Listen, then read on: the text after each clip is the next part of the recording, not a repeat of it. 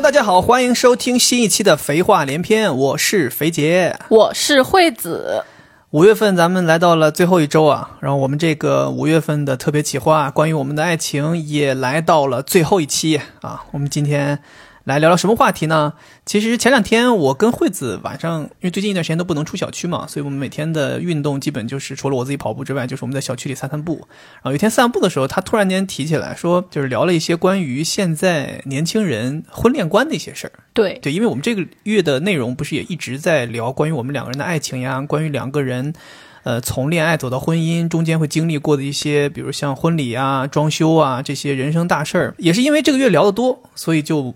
自己在闲暇时间聊的时候就萌发了，说聊一聊婚恋观这个事儿。我心想说，用这个话题来做一个这一次企划的结尾，其实可能也是一个挺合适的一个选择。对，就是聊一聊现在的这种现象，以及包括我们的看法和有什么样的建议。然后结束 close 了之后，大家都可以在自己的这个亲密关系、恋爱或者是这个婚姻当中过得更加好。我觉得这方面惠子应该比我要懂一些吧，要看得清楚一些吧。毕竟你平常在。微博上面分享的很多大部分的内容都是跟这方面有关的，那我可不敢说，可不敢说啊，假装谦虚一下。对，其实我是发现，就是现在这个婚恋观跟我们老一辈，首先明显的一个巨大的冲突。老一辈是指多老？就是我们父母那一辈嘛，父母那一辈，五六十年代，或者说你也没见到对吧？爷爷奶奶的婚姻，爷爷奶奶当年怎么谈恋爱都不知道。哎，那我我跟你说，你还是知道的。我的爷爷奶奶啊，婚姻还是很有意思的。我奶奶她是属于二婚，跟我爷爷哦，而且我奶奶是属于医院里面的院长，这么高级吗？对啊，现在明明就是一个乡间。医生啊，因为他经历过一些就是当年的一些特殊的事件，我懂了，嗯，跟我姥爷差不多，有点像哈。对，然后我奶奶是二婚，所以我就觉得我奶奶是一个特别有魅力，而且就在那个年代属于特别厉害的独立女性。对，我我爷爷比她小十三岁，还不是十二岁呢。那你爷爷是大夫对不对？我爷爷是就那个医医院里面的，对对对，嗯。所以他们有什么故事啊？你说牛逼。牛逼我也不知道，就是那毕竟他是二婚嘛，而且还带着两个孩子，所以你认为那个年代的人有二婚就已经算是经历丰富的了，是吧？对呀，然后包括呃我外婆的父母，嗯哼，呃我外婆的爸爸，也就是我的太公，他是一个国民党军人，军官，嗯，然后他的兄弟很多都是就是去了台湾、加拿大，然后他是留在了国内，然后他跟我。呃，太婆也是相差巨大。呃，我太婆是从很远的地方，属于就是找了外地人，相当于也是，然后是从很远的一个地方嫁到了我们老家，南北结合。对，好像是东西结合。太公属于没赶上二路汽车，没没走了，留留在这儿，被迫落地呃成家。对，然后包括我弟弟，我弟弟的外公和外婆啊，也是就是大小姐，就是私奔。我的天呐！就嫁给了，真的假的？真的，我们家这边故事讲一讲，这么这么奇特，又是国民党军官，又是大小姐私奔。对，私奔他是，而且还是划船私奔的。我记得也是因为年龄相差太多，而且当时我弟弟的这个外公还是一个穷书生，但是他长得特别帅。有多帅？就你看我弟弟。你你知道我舅舅吧？别让我这么看。不是，你知道我舅舅长啥样吧？你舅舅得有多丑啊！你就。然后我弟弟是不是还可以好看？就至少比你舅是要强很多。对，所以为什么呢？就是因为他外公的这个基因有点太强了，所以才妈妈这边的基因。对。哦。你看我大舅妈。大舅妈还可以。对呀。啊。对，所以就没有什么故事可以细讲，你也不了解多少。我不太了解，但是就是你看我，我上面的这几位哈，都还是算是突破了他们那个年代的传统观念的。确实。嗯，确实，啊，有点东西。你们家确实，哎，或许可能这个东西跟真的跟地域有关。就是我是东北的嘛，我们那边其实往上倒，父母这一代人基本都属于工人，然后父母的父母这一代人基本都属于外来移民，就所以其实没有什么故事，就大家相当于是刚到这片土地重新发展的。其实大家那个时候说白了，他们的心里面可能就只有好好过日子就行了。就这个追求，因为他们属于周折逃难，然后到了这么一个城市，能好好过日子生活就行，所以可能没有那么多追求。但你们江南不一样，大家就可能是一直都是生活在这片土地上，所以有些东西已经是非常稳定的了。他们就可能会渴望追求一些挣脱束缚的东西，去追求一些非传统的爱情，我觉得就是大家说所谓的，就是当你的温饱不愁了之后，你就会开始思考一些更高级的东西。嗯哼，对，可能他们在婚姻上的一些追求，就是所谓的已经抛开温饱了嘛，嗯，对吧？在我们那个东北那个年代，可能很多人还是想的是，我找个对象，其实就是为了能够好好的吃上一顿饭，好好的老婆孩子热炕头这种生活就已经满意了。没错。但我们那边大部分也是这样的，可能我的这个上一辈都比较特殊一点。啊，就是家里面就比较不一样。对，然后因为刚刚讲到，就是说我们的上一辈和我们这一辈，或者甚至比我们更年轻的这一辈的这个婚恋观念之间的巨大的区别嘛，我觉得第一个是非常明显的，就是我们父母那一辈他们的一致性很高。是什么意思？就是 A 夫妻和 B 夫妻和 C 夫妻他们的经历非常相似。比如说像我爸妈，他们属于是一个系统的，就是当时还是国有的企业比较多嘛。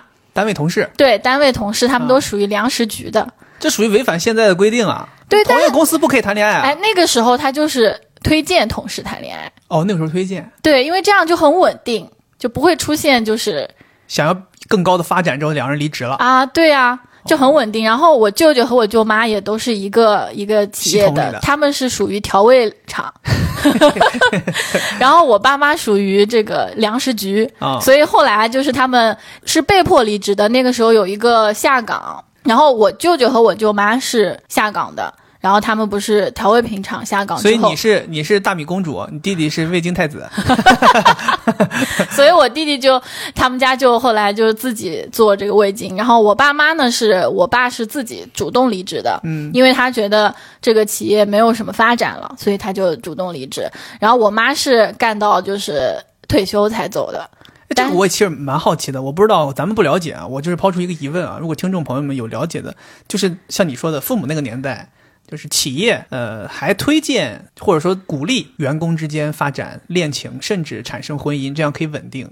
但是到我们现在是公司内部是明令禁止这种的，甚至有很多公司对于这个的要求是非常严格的，就是内部是不可以发生恋爱关系的。是，如果双方有这个谈恋爱的事情，在公司有，比如说明文规定，其中一方必须要离职。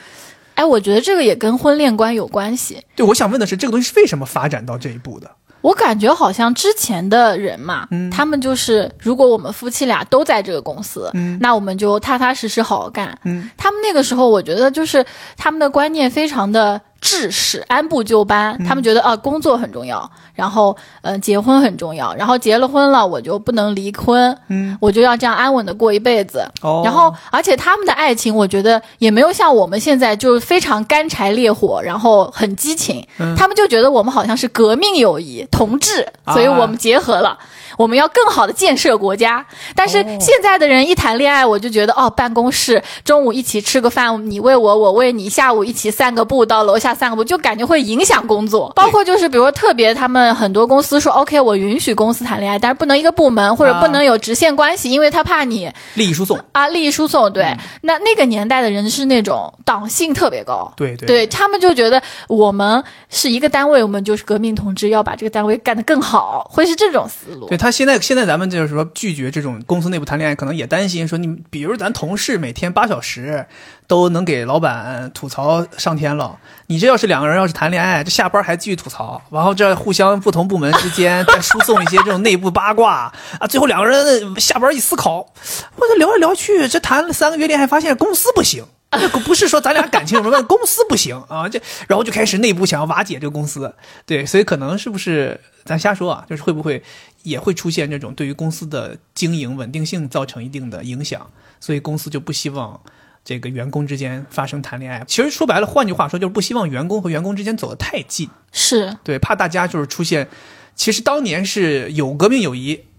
可以促进公司发展，现在有点害怕员工之间产生革命友谊，而从内部瓦解公司。而且以前不都是国有的嘛，现在是私有了嘛，就又有点不太一样，不好压榨你了。你知道吧？就是前两天咱不是看那个电视剧，不是说了那个马克思那个什么剩余时间理论，资本家通过榨取员工的业余时间，进一步的去榨取他的剩余价值，是对吧？你如果要是说两个人都他妈搞明白了这个事儿了，天天自己都了解公司，商量商量，可能就没有办法被榨取了。哎，但是我这里突然想到一个问题，就是说，你觉得同事之间谈恋爱好不好？就是你的这个候选人在同事这边选好不好？我其实是觉得在同事之间选不是好坏的问题，它就是一个当代青年比较触手可及的一个资源。嗯，对，因为就像咱们之前一直在分析，包括咱们身边有一些迄今为止都已经到了适婚年龄，但是还未婚的一些朋友，甚至连恋爱都没谈起来的朋友，他们经常会抱怨嘛，说我也想谈恋爱，但我找不到人。对大大部分人都会都说这种。其实你仔细想一想，找不到人的原因，还不是因为你有太多精力投入在工作当中吗？那大家就是最后就是不得已，因为我的时间精力全部都在公司这个范围内，都在工作这一圈人周边。那要么你就别找，但是要想找的话，你可能就真的只能从公司这一帮同事里边找，或者甚至有一些人会从公司的合作伙伴、供应商这里头来找人。其实原因并不是说这些人优秀，原因就是因为你的时间、你的空闲时间和你的上班时间，你只能接触到这些人。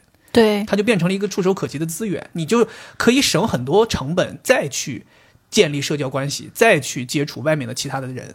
那这里面既然已经有优秀的，说白了，这个东西就变成了你的一个选对象的库存池，这个池子已经摆在这儿了，那你就在这里挑呗。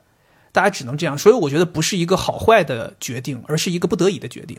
其实我是的时间没有嘛，对，我是觉得在同事中找恋爱对象还是挺好的一个方法。就像之前讲的，就是呃，待在一起一起久了，你就容易产生那种亲密感和喜欢感。所以，那你同事的话，你不是一天待很长时间吗？嗯所以我觉得挺好的。另外就是你可以在工作当中看到这个人他到底行不行。啊哈，就是你要是不熟的话，你很容易被他给迷惑了。但如果是同事的话，你其实挺容易去了解这个人的。但我其实吧，讲心里话，我是不太喜欢在同一个公司里面找对象，或者说我不建议这么。就是你找，好了之后离职呀。不不不，我不是说呃考虑到企业规定的这个原因，我是认为找对象这个东西啊，除了两个人互相喜欢，呃，我觉得在个人发展这个层面，其实你也要有一定的思考，就是两个人是要互相能够变得更好的。我这么说，我不知道有是不是很多人赞同我的这个观点啊，但我认为的就是。当你选择去跟另一个人结合的时候，为什么大家都会想说我要找一个优秀的人？嗯，我要找一个相貌比较好的人。有的人是思考到说我要传宗接代，我要让我的下一代有更好的基因。那有的人可能想的是我可以在我找对象这件事情上面有一个自我提升。但我觉得你如果在一个公司里面找呢，这个圈子毕竟还是有限。我是觉得它就是很难让你有一个质的飞跃。那另当别论的是，你要是说你跟你的公司 CEO 结合了，那可能你确实是有一个质的提升。但是大部分的人可能还是同事之间平级，甚至说大家级别差的不大这种结合，我是觉得你可能还是有一些局限。为什么我们父母那个年代的人很难产生所谓的阶级跨越，或者是说经常会出现两个人结了婚之后，真的就老婆孩子热炕头了，没有什么追求了，觉得好像我就满了。到顶了，可能很大的原因就是因为他们就是在一个很小的圈子里面，就在这个圈子里面找的人，因为这个圈子里的人大多追求都一样，然后两个人又他们的追求又相似，一碰上就可以一辈子了。所以我就想说，那找对象是不是我们应该破开我们的这个圈子，去找一个圈子外的人，或者找一个比我们更高的人，他有更远的视野的人，这可能会促进你的个人提升，我不是特别同意你的这个观点，哎是吧？对我就说嘛，这是我的一个观点。但我同意你的观点是找不同圈子的人，嗯这个我是同意的。但是你说一定要找一个更高的，那这个我是觉得每个人如果都要找更高的，那怎么找？我的意思是，某一方面比你更高。啊啊，OK，那他不可能是一个综合实力完全高于你的人，因为这种人他也未必看得上你。嗯哼，但你要找一个，比如说，可能我在有一些方面是比较低的，有一些方面是比较高的，那我就是说找我低的这方面比较高的人。但可能我低的这方面比较高的这个我喜欢的人，他在我高的这方面他又正好低，哦，那这样的话两个人不就属于像一个齿轮一样，它就卡起来，就可以更好的运作，更好的往前走嘛？OK，对我其实是这样的一个意思。哦，这个那我觉得这个是知识点，对，就是你要找人的话，尽量是找圈外的，这样其实相当于你们的世界又有一个融合，好像更扩展了一些。对，就基于你之前说的那个，找人要找相似的，但我觉得在相似的基础上，是要双方还有一个可以互补、互相促进、提升这么一个点，嗯可以让你们两个人的婚姻会更好。也许就是可能价值观、观念是相似的，对但是在能力方面，可能你们正好是互补对的，对那就更好了。对，对是这么一个意思吧？就比如说你举个例子，咱俩的关系，你属于不顾家，但你很顾事业，对吧？那比如说我这个人就是在顾家这方面就有一个先天的这样的一个爱好，就是喜欢，那正好咱们就互补了。然后你这块儿就有人帮你弥补，嗯，这不就是一个挺好的一个结合吗？哎，我记得你好像跟我说过，就是你爸妈的那个恋爱故事也挺有意思的。我爸妈的恋爱故事，就像你刚才提到这个一致性这个事儿啊，其实我也是觉得，也是他们那个年代的人一个比较大的一个遗憾。就是你想一想，他们那个年代为什么会一致？其实是因为阶级就是互相瞧不上对方。那个年代的人就是穷的，只能找穷的。我分析啊，包括我身边看了那么多父母父母辈的人，就是那一辈的人，大多数情况都是穷的找穷的，富的找富的。但是富的可以找穷的，所谓的是说我接济你，或者是说我俯下身来啊与你结合，所谓的什么霸道总裁和什么乡村小姑娘搞在一起了这种。但是呢，穷的人是没有资格去找富的人的，很少有，除非除非是什么呢？除非是这个穷的人他的相貌极度出众，可以这样。你比如说我父母的婚姻就属于一个非常典型的两穷结合。对，就是真的两穷结合。你想想，我爸是农村孩子，家里面有很多兄弟姐妹，然后他是因为读书读得好，才进到了城市里面当了工人。然后呢，我妈虽然本来是城市的，但是我妈的家庭条件是非常糟糕的。虽然我外公当年是非常厉害的，但是外公也是因为呃时代的原因被打倒了之后又过世了，生了病过世了之后，家里面就是属于那种一下子就败落了。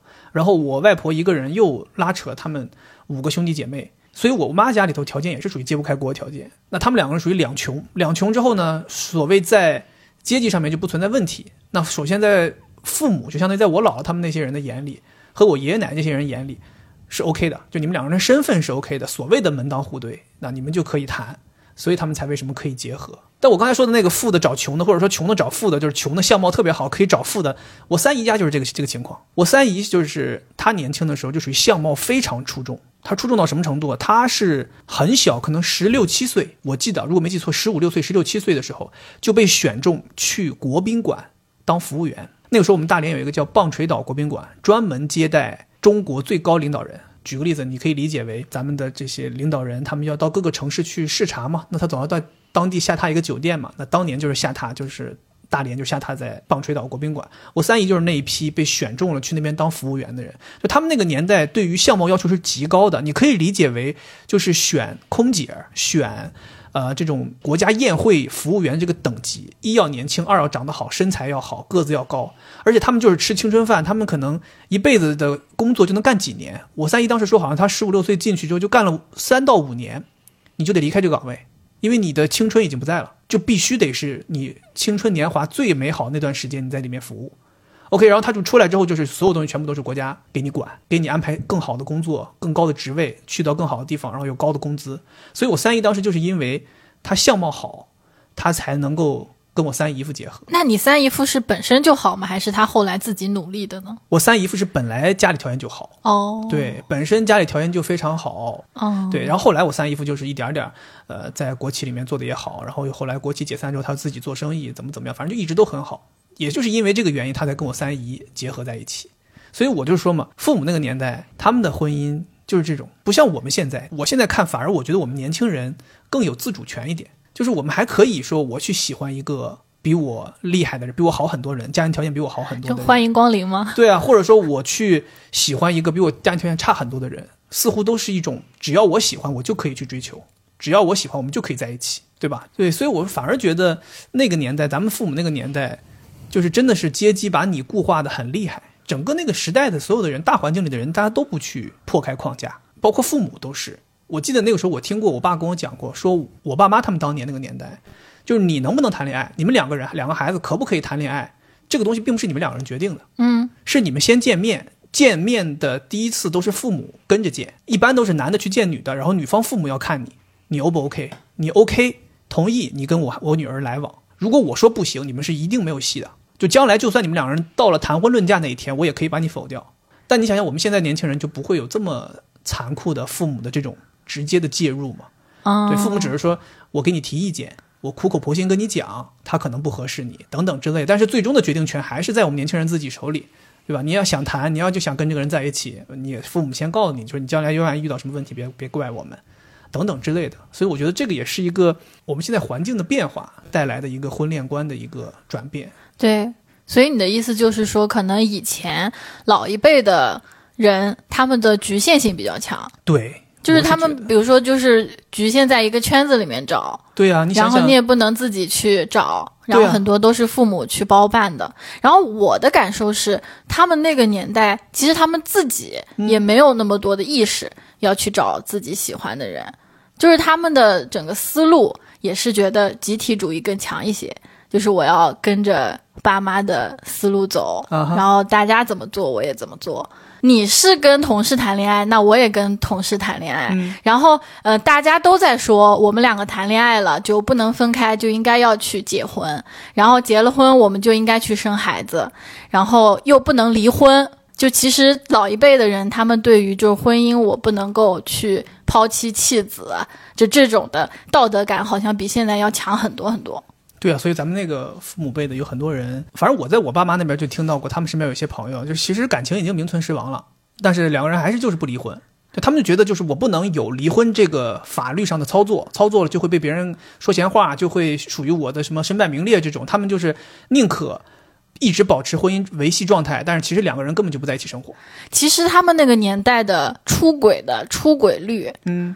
可能不一定比我们现在要少，就是现在出轨的多，是因为大家包容啊啊放纵，道德感弱，可以拿到面上来说。对，那个时候呃出轨多，是因为很多婚姻它其实并不是真真爱，对，然后然后他又不敢去离婚，所以他就只能偷偷摸摸的。是，哎，不过我你刚才在提到那个那个时候的婚姻和现在这个婚姻不一样。呃，那个时候大家就是一致性高嘛。我是在想，是不是有一个东西变了，导致这个原因？就是咱们父母那个年代，还是出现比较少的人是婚姻改变命运。就是就像我说的，大家都是在同一个城市、同一个小镇子上的，大家结了婚就老婆孩子热炕头，没有谁说通过婚姻改变了命运。那个时候大家都说的是读书改变命运，对吧？咱们现在就是发现，你会发现八零后、九零后出现了很多。呃，无论是公众平台上面在渲染的，还是我们真正身边的案例，有很多人真的是通过婚姻改变命运了。这不就说吧，那个找一个好的对象，很有可能少奋斗十年，甚至少奋斗二十年这种事情，对吧？咱们都听了多少年了？我是觉得，是不是因为婚姻可以改变命运了，所以大家对于婚姻的追求就开始变化了？就是我要追求一个可以改变我命运的婚姻。我现在的感受哈，就是当你在说阶级固化和跨越阶级的时候，其实。现在说阶级固化不是说的更厉害嘛？说现在的阶级更固化，你更难跨越。你说穷的可现在可以找富的了，其实是因为原来的人都差不多穷，然后富的人呢就特别富。现在呢就这个中产有，比如说两三百万的中产和两三千万的中产，那这个中产他们好像可以互相结合，但是你两三百万的人你是不可能嫁给二三十亿的人的。就是或者说二三十亿的女儿也是不会嫁给你两三百万的人的。对，这个因为这这个我是见到过实例的，就是我之前有一个同事，女同事啊，她家里面是呃上海周边的一个城市，然后我一开始的时候不知道她家特别有钱，她是我们之前公司的那个叫什么管培生，嗯，然后长得也很好看，她呢在我们公司就属于那种，嗯，跟男生都玩的特别好，社交达人，社交达人，对。当时我就觉得他怎么也得找一个那种青年才俊，或者说找一个什么呃，在上海找一个这种呃公司副总，对吧？结果人家最后是什么？就是他结婚照放出来，那个男的特别丑，就是很难看很难看。然后我就我就问问人家，我说他最后结婚的是谁？就是说他爸妈给他安排的人，是一个门当户对的人。对，门当户对的人。然后之前我一直觉得，就是他找一个就是。在上海很厉害的，比如说金融界的男的已经是很不错了，但是也听说他父母不同意。后来我才知道，就是在他们这个阶级啊，就巨富阶级，他是不可能让你就是跨阶级去找的。他们父母看不上你通过个人奋斗来那块八毛啊。对呀，他们要看的是你家族到底有多少。对产业。但是我觉得，其实你刚才对我，可能是我用词没有那么准确，让你误解了我的意思。所谓的。阶级跨越啊，我不是说真的是从一个阶级跨到另一个阶级，我其实的意思是指我们父母那个年代的婚姻是阶级不动的，就是他连自己的阶级水平都不动，就是他结婚前是什么经济条件，他结婚后就还是什么经济条件，他就是这么一个属于原地不动的。所以我所谓的我们现在所谓的年轻人通过婚姻改变命运，并不是说我结婚前是一个月挣十万，结完婚之后我变成一个月挣一百亿，不是这个水平，他只是我的意思就是他通过婚姻可以让自己的生活水平发生一个提高。或者说他是通过婚姻双方结合了之后可以过上更好的日子，甚至可以双方都有一个更好的发展。这个发展未必是跨越阶级的，这跨这个发展可能没有跨越阶级，但是实实实在在是变好了。但我们父母那年代真的有很多人结了婚之后生生活是没有任何变化的，就是他结婚之前吃苹果，结婚之后还是吃苹果。咱们可能是说。结婚之前一个人他每天就是吃外卖，但可能结了婚之后两个人发现，哎，我们好像可以过点好日子了，还可以省下钱买个包了，就是这种水平。我的意思是这样，你知道吧？OK，明白了。对，还有一个点就是我们现在跟父母差别比较大的，就是我们大部分都是独生子女，然后他们那个时候都是兄弟姐妹特别多的，所以我感觉就是你刚刚说到了，就是父母会呃干涉你。能不能够跟这个人结婚？嗯，但是，一旦你们组成了一个家庭，父母的干涉好像就小了很多。嗯，你有这样的感觉吗？因为养不起你了呀，本来养五六个孩子就很困难，你已经是说成家立业了，所以为什么那个年代的人就讲究一个成家立业？就是说，所谓的成家立业就是一个独立的标志。这个独立不是说你自己可以自立了，是指的是你真正独立出去组成一个家庭，跟我们没关了。对，就是爷爷奶奶就说你跟我们没关了，你可以自负盈亏了，不要再用我们的钱了。对，对吧？而且甚至那个时候，因为孩子太多，甚至婚姻的时候，父母都没办法给你多少支持。我记得我爸妈当时就说特别明明确，我妈一直抱怨这个事儿，她有的时候抱怨，她就说，她说我结婚的时候，你奶奶爷爷什么没给我，因为我爸在家里算是个小的，属于倒数第二个小的，所以我妈就说，说是我什么没没捞着，因为前面的钱，而且我爸他们就前面有好几个哥哥，家里有儿子多，所以我爷爷奶奶可能在前面就是我大爷、二大爷。这些人这儿已经全部都把钱都花掉了，到了我爸这儿就没有了。我妈说就没有钱，可能当时说就把我姨奶奶自己以前戴的金戒指给了我妈一个，就仅此而已。所以我妈就说说你父母根本没帮没帮我们任何东西，我们就是完全两个人靠自己。我妈我妈不是说了吗？他们结婚的时候连那个那个年代流行婚戒都是金打的吗？我妈说连那个都没有，他们两个人就是什么都没有就结婚了，是结婚之后两个人自己攒的钱。才说咱们去当年我们大连那个所谓的奢侈品的商场，什么友谊商城，说攒了几万块钱去友谊商城给两个人一人买个戒指，结果就这样，还第一第一次就是去对去友谊商城买东西，坐公交车在公交车上被扒手把攒的几万块钱偷走了。我爸妈说当时哭都不行了，晴天霹雳，觉得完了，觉得人那个时候真的就在他们眼里就是人生完了，我人生没有了，我省吃俭用攒了这么多年的钱。在公交车上就被这么一个人偷走了，后来就是强打精神，然后又重新再攒，又攒了几年，又买。我在想的是，就是他们那个年代，因为父母干涉少，嗯，就是婚姻结婚之后干涉的少，嗯，所以好像跟我们现在有很大的不同。因为现在人就觉得结婚好像就真的是两个家庭的结合。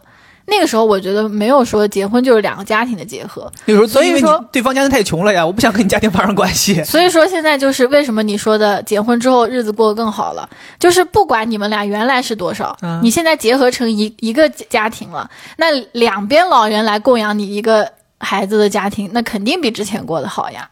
对，就还是独生子女嘛，说白了，父母的就是你的嘛。对。但当年咱们父母那个不是这个概念。你父母的东西还有可能是你大爷的，还有可能是你二大爷的，还有可能是你小舅舅的，还有可能是谁的，都是不一样的，就是都分了。所以在你这就是你的就是你的，你结了婚之后，你们俩家庭的东西跟双方父母也都没有关系。所以咱们父母那个年代是不存在所谓什么六个口袋这种说法的。对，现在就是六个口袋，他们永远都是两个口袋。而且你知道吗？我我就是这种孩子这种事儿，其实我听说啊，家里面经常就是只能把机会留给最优秀那个孩子，这也是一个咱们当年父母他们那边的一个特性。或者说那那边的一个传统，就是没有办法说把所有的资源，家里面可以把钱平分给五六个孩子，所以那个时候家里面就会找到一个最优秀的孩子，然后全力以赴让他去发展，希望他能够通过自己的努力啊，无论是读书还是将来职业发展，能够改变整个家庭的命运。我记得我爷爷那一辈，他们当年就是他们兄弟姐妹当中就一个特别优秀，读书特别好，据说可以考到很好很好大学的，然后当时家里面就把所有的钱都给他了，让他。进城读书，让他离开我们的城市，应该是我三爷爷，他就是后来就去了北京读书，然后他在北京就结识了北京的那边的女的，组成了家庭。那边的女的，所以我就说嘛，为什么我说这个就是圈子这个事儿很重要？你想想，我们我爷爷他们这这一辈人几几个人，无非就是在旅顺在大连结婚，就是这样了。发展好的在大连，发展不好的像我爷爷就是在旅顺农村待着。对，他已经当当上学校的校长了，这已经是在农村里面算很厉害的人了。但是你再想想，你跟我们去大连城市里发展的人，他可能又当了更高级别的人。你再去跟我那个三爷爷比，他进到北京，他后来就进了非常非常高的政府机关，做了非常非常高的官员，甚至人民大会他都可以去参加，就这种水平。那你想想，这就是圈子他打破了，他遇到了更厉害的人。所以我觉得你说的这个是我们这一趴的重点，就是你一定要突破自己的圈子。就是如果你想好了要找一个对象要结婚的，那我觉得经营这个圈子还是很重要的。就像我之前看书讲到说，在日本有一段时间，就是女性嗯她从学校毕业了之后，她去公司应聘，她不是去工作的，她是去找对象的。交往，对，所以就是那个时候的女性，就是会在公司里面被称为叫待嫁的新娘，就所有新来的女孩子。然后她们工作当然也会做，但是她们的目标就是要在这个公司里面找一个适合她们的男性。结婚之后，她就会去做家庭主妇。明白？这就是日本就是这个样子的。对，反正我是觉得，呃，我们这一代人可能因为有自主权了嘛，所以为什么我会说，我觉得好像打破圈子去找对象是一个比较好的选择，因为我们的自由度高了，我们是可以了，所以才这样做。哎，那我问你一个问题哈，就是你刚刚一直在讲我们自由度高，然后当年父母会包办婚姻嘛？那你觉得就是自由婚姻和包办婚姻哪个更幸福？我没体会过包办婚姻，我怎么评价包办婚姻？你想象中的嘛？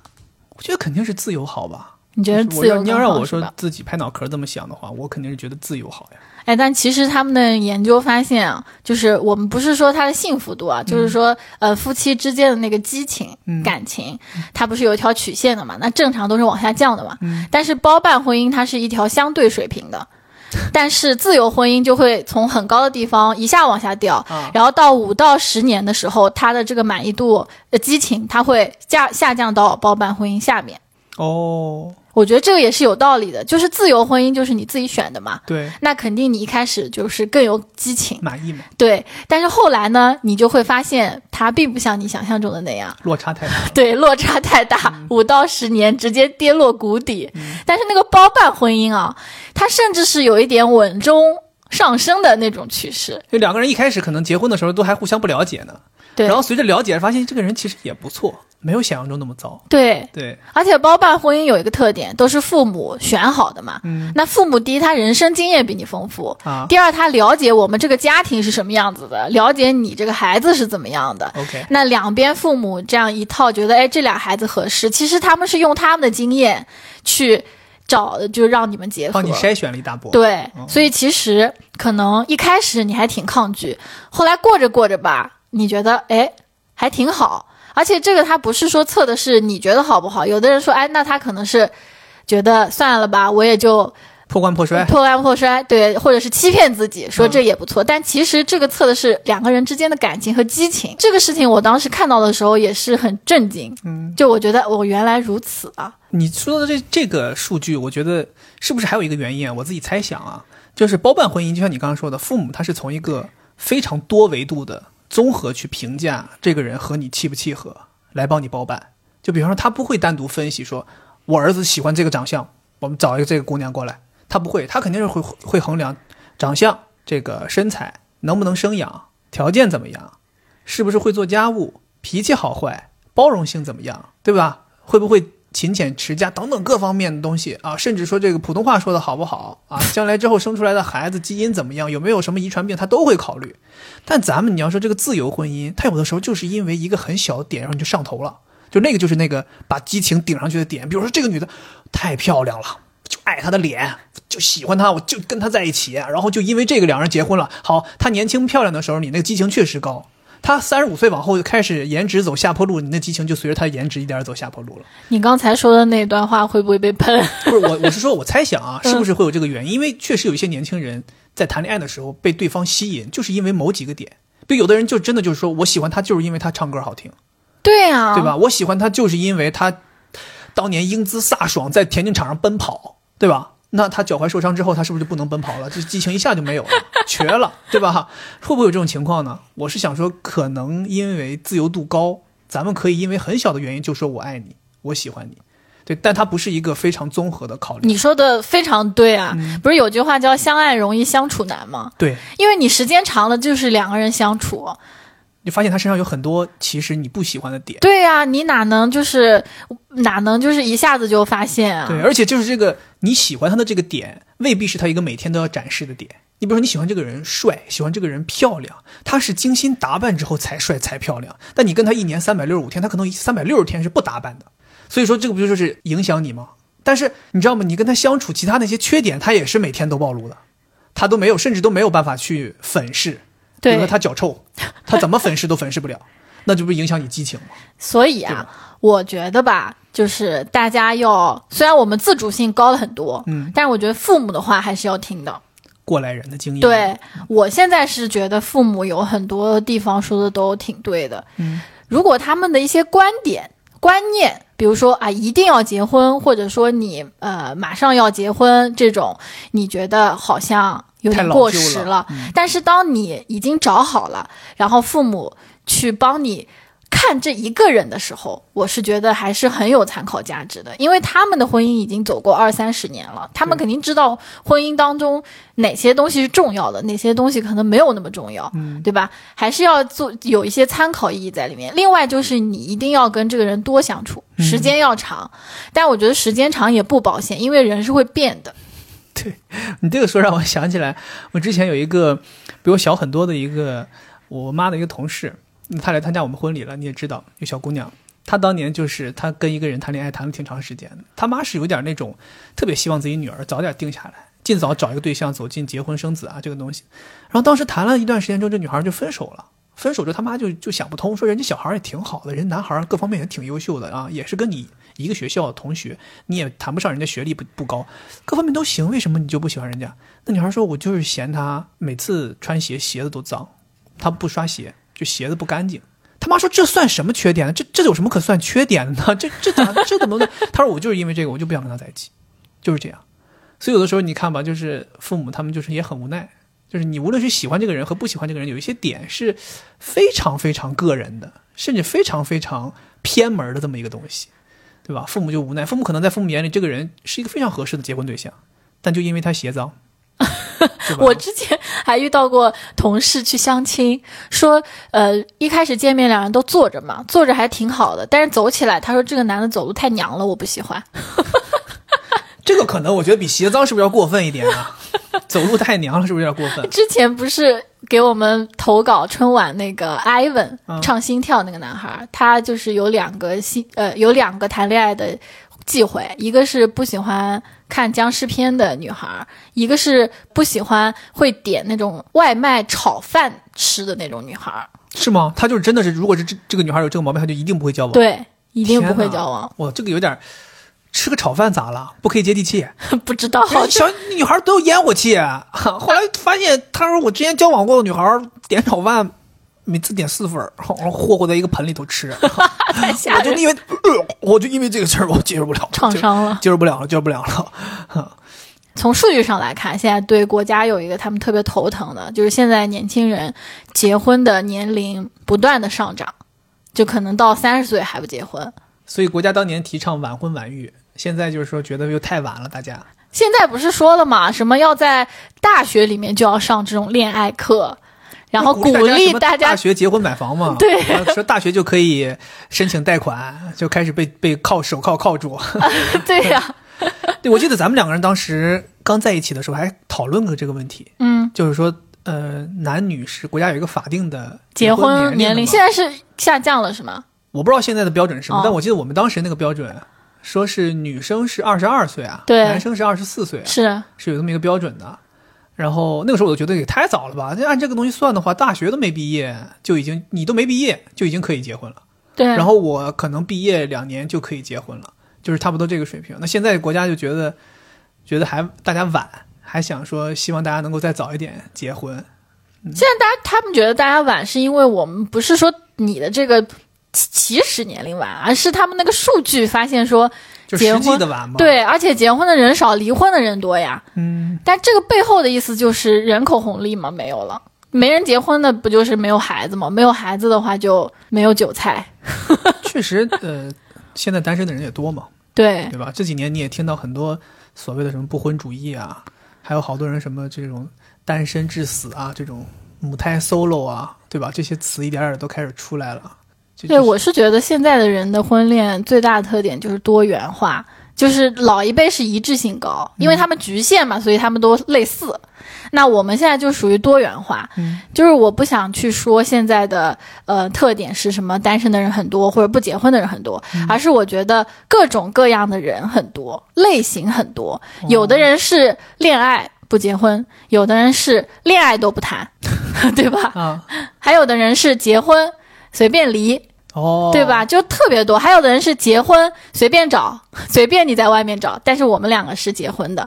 嗯对，就也也有很多这样子的虽然少，但是也有，对，我在想，就是你觉得为什么会这个样子？就是还是自由了嘛。我觉得就是因为自由呀，就是没没有那个传统观念的框架在框住大家了。其实人都是萝卜白菜各有所爱的，或者说人都是有自己很多想法的。当年之所以大家都是一致的，是因为有那个传统观念框住，你的想法必须要压抑。你说当年咱们父母就没有说，我就不想结婚，我就想天天在外头，呃，搞这个女的，搞那个女的，天天在外头跟这个小伙聊，跟那个小伙聊。也有女的是这样的呀。咱们虽然父母辈当中少，但是也有啊。他们后最后为什么也成家立业了？为什么也规规矩矩结婚了？那就是因为那个传统框架束缚太紧了，你你不动不行，就跟你爸说他抬不起头一样。就是为什么我们最后一定要办婚礼？为什么现在这么多人一定要办婚礼？就是因为现在办婚礼还是我们这个年代，哪怕在我们这个年代，依然都是一个传统框架束缚。是你就算再有自己的追求，你不够坚定，你也挣脱不了。就说白了，有别人给你个眼神，你就以为人家瞧不起你，对吧？你就抬不起头。对，其实就是一种社会标准的内化。对啊，这个其实我提到过很多次了，就我们人去做一些事情都是因为有动机的。嗯那这个动机呢，它是分为内部动机和外部动机。嗯内部动机就是你由内而发的，然后外部动机就是外部强加给你的。对。但有一种极具迷惑性的，就是外部动机内化，就是你以为是你自己想要，但其实是因为大家都在这么做，被。社会的一些压力让你觉得好像你想要。就像我们现在一样，我们现在觉得居家挺好，哈，能让我居家，我就非常开心了。千万别把我拉到方舱去。哈 对，那个时候你以为其实我是我想居家，后来想想说不对呀，不是我想居家，就是被 PUA 了，我要不居家，我就得去方舱了。我就是退而求其次，居家挺好。对你自己觉得哇，真的这我好想要啊！嗯，对，啊，这其实根本就不是你真的想要。对，而且就是自由，另外的一种社会给你的表现就是包容度高嘛。嗯，所以我刚刚说那个是那个传统观念的束缚，就是因为那个年代父母那个年代社会包容度很低的。你别说你就是说不按照正规的这种走进婚姻这种方式，你但凡有一点点的，就像你刚才说的离婚，对吧？二婚，或者是说你那个时候有一些人，咱说喜欢同性那些东西，我社会的那个不包容，那个眼光，那个唾沫还不把你弄死啊？现在不一样，现在就是社会多包容啊！现在你说你我想不结婚，社会没人管你；你说我想跟同性结婚，社会也没人管你；你说我想喜欢又喜欢男的又喜欢女的，社会也没人管你，根本没人 care 你这些所谓的选择，所以那就自由了，大家就想怎么样就怎么样，这就会为什么说你刚才说的多元化？嗯，对，多元化的前提是社会的包容。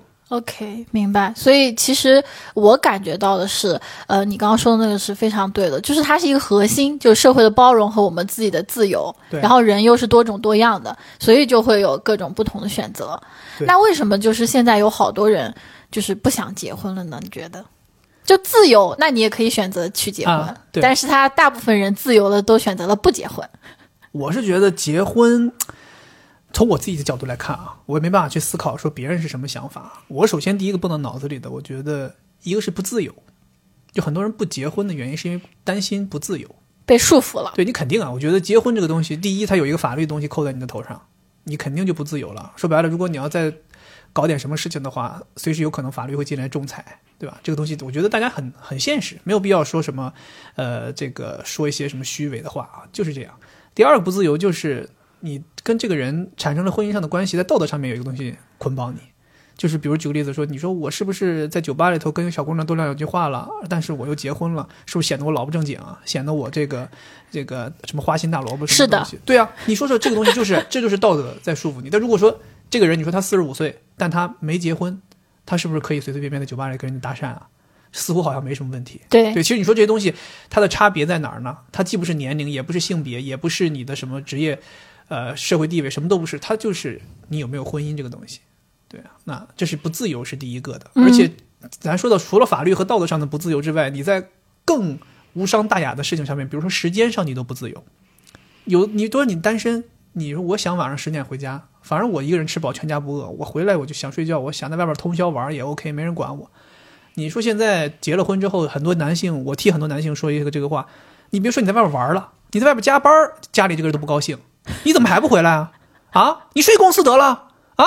公司给你几个钱啊？你天天能加班啊？谁？我觉得很多就是忙于事业发展男性都经历过这个事儿，就是你哪怕想发展事业，老婆都不让。哎，那女性会有遇到这样的问题吗？就如果我在外面加班，好像你从来没有说过。我觉得还是少吧，就是女性这种情况发生的还是比较少。呃，一方面啊，在咱们这个文化体系里面，极度追求事业发展的女性，还是首先这个量就比较少。对，因为社会它不鼓励你呀。对，然后呢，其次就是说，在这些极度追求事业发展的女性当中，结婚的人又是比较少。因为有好多人，他把精力都放在追求事业发展上了，他可能就还没完成婚姻呢。这么说来的话，就是婚姻对女性的束缚是更更多的。就如果说男性在外面加班，嗯，然后女性说你怎么还不回来等等的，男的其实可以理所当然的说，因为我要工作，我要去挣钱。但如果是女性的话，其实社会对她的要求更多，还是希望你要顾家。讲心里话，我是没有见过，就真的没有见过说结了婚之后两个人说女的在外边忙事业，男的会打电话催的。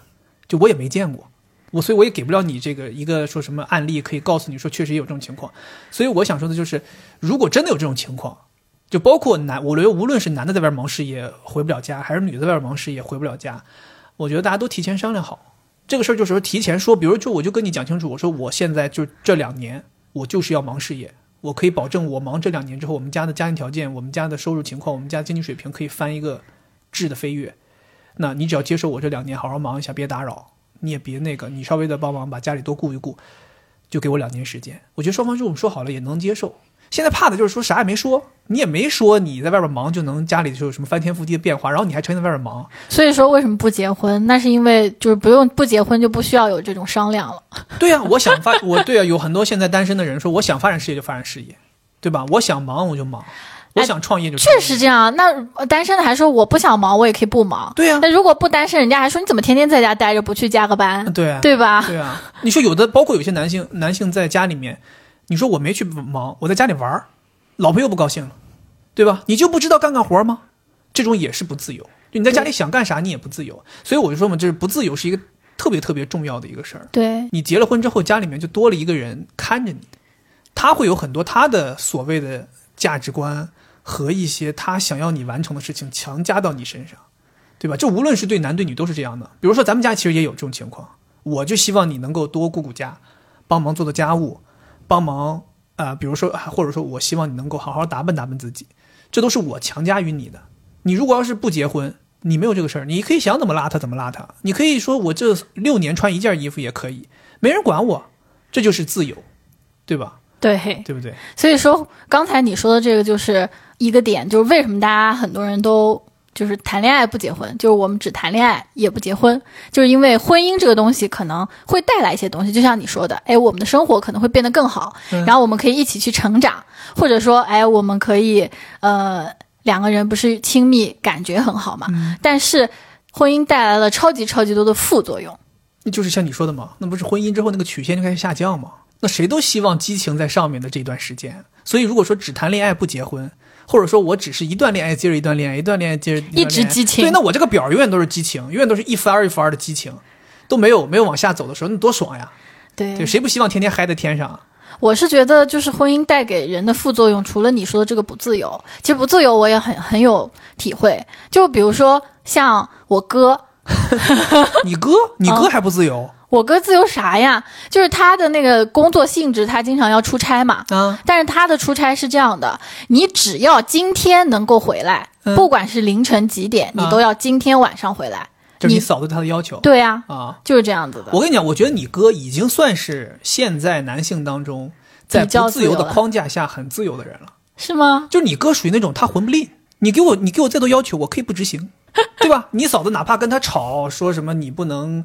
你要帮忙看看孩子学习，你帮忙那个那个，你哥可以不不做，他他做了。现在，我觉得这个是这个这个其实是一种很好的心态。我其实是特别希望说家里面能有一个这样的心态，但我觉得这种心态也属于有一种某种意义上的破罐破摔。我是做不到，反正我是做不到。如果你对我提出一个要求，我肯定是希望说能满足，因为我还是希望夫妻间的感情可以是那种真正意义上的没有任何芥蒂的和和气气的开开心心。对，但是我不排除有一些人，他可以在存有芥蒂的情况下依然开开心心，就是没心没肺，真的是厉害，我是服的这些人。是的，对，那我觉得不自由还体现在一些别的地方上，比如说发展。就如果你一旦结婚了啊那么你的发展可能局限在这个城市。对，你就比如这家都安在这儿了吗？对啊，就比如说你爸不是有一个故事吗？是他年轻的时候，别提了，哎，我们我跟你讲，你要说到我，你老说我爸妈的事情啊，我是觉得真的后悔。我爸妈其实有很多，暴富的机会。对你从我的这个角度来讲，我是觉得后悔的。就是，但是父母跟你讲的时候，他们反而不觉得后悔，他们就觉得好像是类似于时光倒转，再让他们做一遍决定，他们也不会。我爸当年就有一个机会说可以去新加坡教中文，就是咱说的对外汉语。对，当年我爸有这么一个机会，跟我妈商量很长时间。那个时候的收入就是你很夸张啊，就是那种难以想象。我记得我爸都没办法给我形容是多少钱，他好像那时候给过我一个价钱，让我觉得很惊讶，就是可能是九，反正就是在我出生前后，我是九零年出生的嘛，可能估计不是八九年，就是九一九二年，我记不得了。他就说，他说那个时候有一个机会，就是他去到那边可以每小时挣一百美金，就在那边教中文，每小时挣一百美金。然后就是仔细算一下，包括那个人说，包括说把你弄过去之后会给你多少钱，怎么怎么样。然后他们商量很长时间，最后就是说不去了。那时候你有了吗？所以我就说嘛，那个时候可能就是要么就是我妈怀我，要么就是我刚生，就是因为这个原因，我妈就说我们不能动，不能乱动，孩子那不就是你的原因？啊，我的原因就是我阻碍我们家发展，所以我活该受穷，对吧？我爸妈心想说，你受穷，我们俩受穷都是因为你，你还说你受穷是因为我们俩，要没有你，我们俩早大富大贵了。现在新加坡，现在新加坡新加坡户口，We're from Singapore。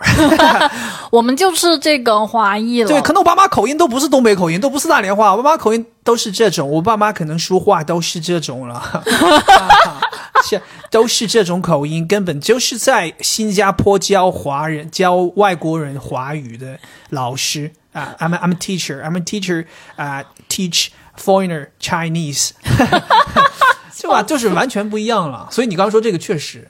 你知道，咱其实也有的时候会面临这种问题。你比如说，你遇到一个机会，说这个机会，我记得你之前找工作不就有这个吗？很多选择是说，对，要去厦门，要去厦门，要去云南，别的城市发展。对，对，而且你知道吗？其实往往有的时候你在这个城市找到的要去别的城市发展的工作，往往都是高薪水或者有高发展。对，他会从更好的地方挖人去那种发展中的城市。你想想，咱们身边不就有一个例子吗？我的大学寝室同学，他当年不就是单身，所以他就获得了那个好的发展机会。他在天津读研究生的时候，获得了一个发展的机会，说让他去西藏支援藏区的这个财政工作，他就去了。去了之后回来之后，就进到了北京的财政系统。就这种东西是。你要是真的是结婚了，你没办法做了。对啊，包括这个呃，我的现在的同事在广州一个机构的，他在那个地方待了五年，而且我知道他一直是骨干，就是在这个机构里面。但是前两天离离职了，然后是因为家庭的原因，就是要跟她老公一起回北京，所以就离开了。但我跟你说，就是说，如果真的是夫妻俩可以狠下心来，即便是在婚姻内的情况下，依然可以做到这种发展上的跨地域的调动。我这种人也是很佩服的，因为我当年在那个金融公司的时候，那个时候我们就听到我们当时有一些大区经理，就是他在某一个大区做的非常非常好了，这个大区非常火热，属于那种我们这边的这种 top 公司说希望你能够调到一个新的，我们有一个新营业部刚建起来，希望你去对去帮忙弄一弄。你知道那个时候我我听他他说多夸张啊，他好像是从呃北京还是天津这种地方，一下子就搬到了陕西这种地方去帮他们拓展，帮他们嗯去建新的营业部。然后在那边，当年去的时候，他老婆就说不行，我们没有办法举家搬到那边生活，公司就给了他非常优厚的待遇，无论是待遇还是说解决他老婆的工作，甚至是说帮他在那边安排住处、孩子上学，全给你搞定，搞过去了，在那边干了三年，那边红红火火起来了，公司就跟他说你就干三年，三年之后你就可以回来。然后他三年之后哎又三年，真的就是这样，三年之后又三年，三年之后又三年。他在那边陕西那边干完之后，公司说内蒙我们要开新营业部，还得麻烦你去。他又去到内蒙，又三年，就他老婆就就跟他这么这么这么转。但是公司倒比较不错的就是他去到内蒙之后，公司就说是 OK 了，说你已经后来他就进入了最高管理层，嗯，然后他就去到北京总部工作了，然后又回到北京，可以就是好好生活了。但中间你想这六年的魄力，不是谁都能下得去的。现在说白了，你在上海生活这么多年，现在突然间跟你说让你去内蒙这种地方，你怎么你怎么下得了决心去啊？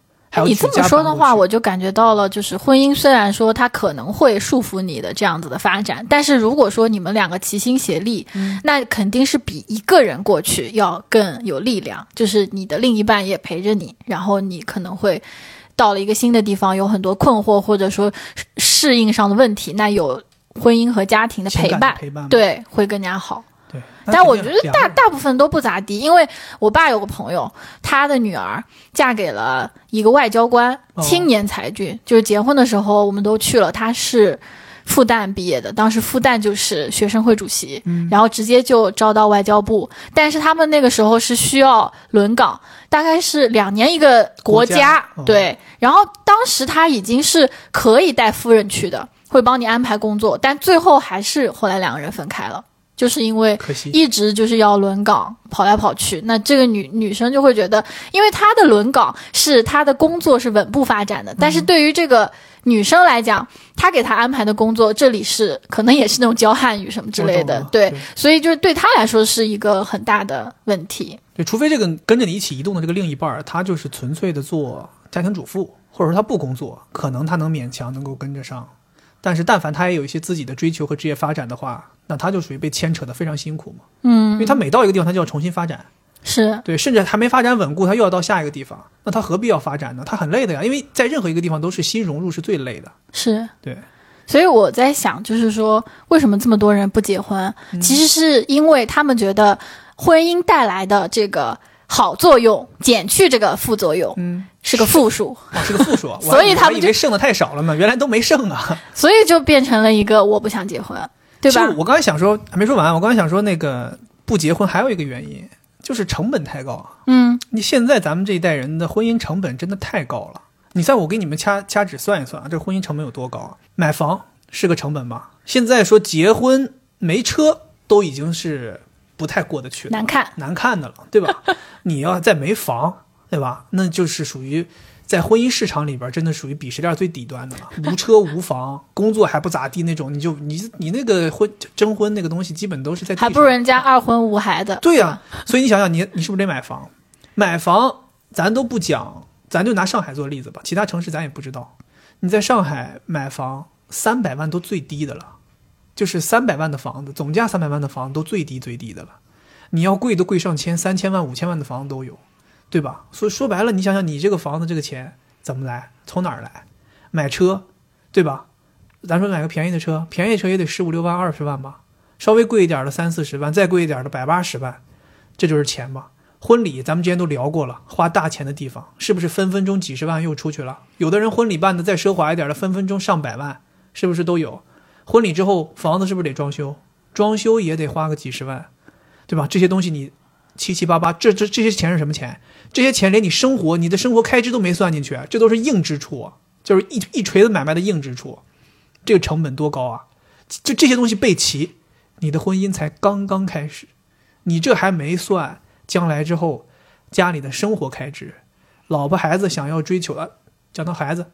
怀孕的时候是不是得开支大了？生孩子是不是一笔开支啊？在上海想要生个孩子也得十万八万吧，对吧？哪怕你再便宜再便宜也得个几万块钱，对吧？反正我就说嘛，就是你想想这笔这些开支全部算下来，你这个结婚的成本，有好多人真的，一算这个账，哎，趁早，趁早，这些钱留有自己有什么不好吗？不香吗？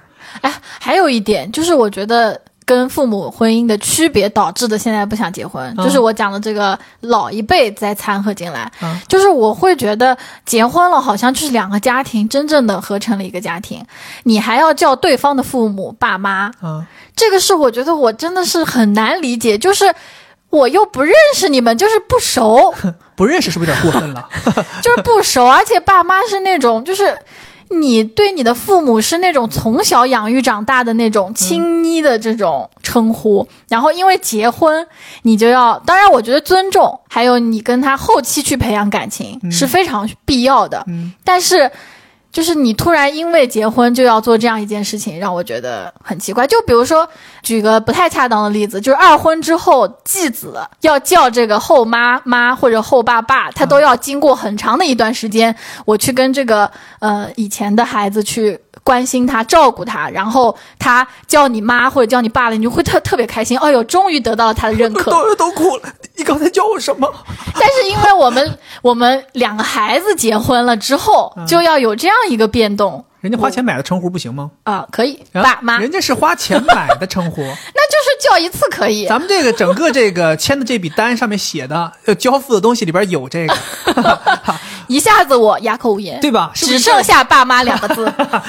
而且我发，哎，你跪下干什么？啊你这里没包括，这个是赠送的，爸妈。看我表现可以再加。对啊，哎呀，这个 当然，我是觉得，就是我这只是举个例子，嗯但是因为你想，有很多就是，比如说你结婚了之后，有可能会涉及到要跟父母住在一起，这种入侵感，对吧？确实嘛。所以我刚才说成本高，这是一方面；另一方面就是你的生活不光不自由了，你的生活多了一个家庭进来管你。啊、你想，咱那天看那个电视剧，人家老婆自己挣钱，自己买个包，有什么问题？婆婆过来一顿数了，还要把你包退了，对吧？你想想，你都上来如果对你如果站在女方这边的话，你会不会觉得说，我本来一个人挺好，我跟你结婚了之后吧，钱钱没落着，我还要养着你，然后你妈还要来管我花钱，家都是我挣钱养的，对吧？你说会觉得难受？就像我刚才说，就跟成本一样，我一个人日子过得好好的，我之前有有最早广告公司的时候认识的同事，一个人女的不结婚，人家自己家里头，他父母给他钱在徐汇买房子，买完之后自己挣的钱买个小跑车开着，每天吃吃喝喝非常开心，想买啥买啥，想买奢侈品买奢侈品，就跟咱看的电视剧里边那个郑有恩一样，不结婚，大把钱自己想怎么全都花在自己身上，嗯，对不对？所以婚姻这个东西，有的时候你仔细考虑，说为什么年轻人现在年轻人不愿意结婚？不结婚的日子过得舒服呀，肉眼可见的舒服。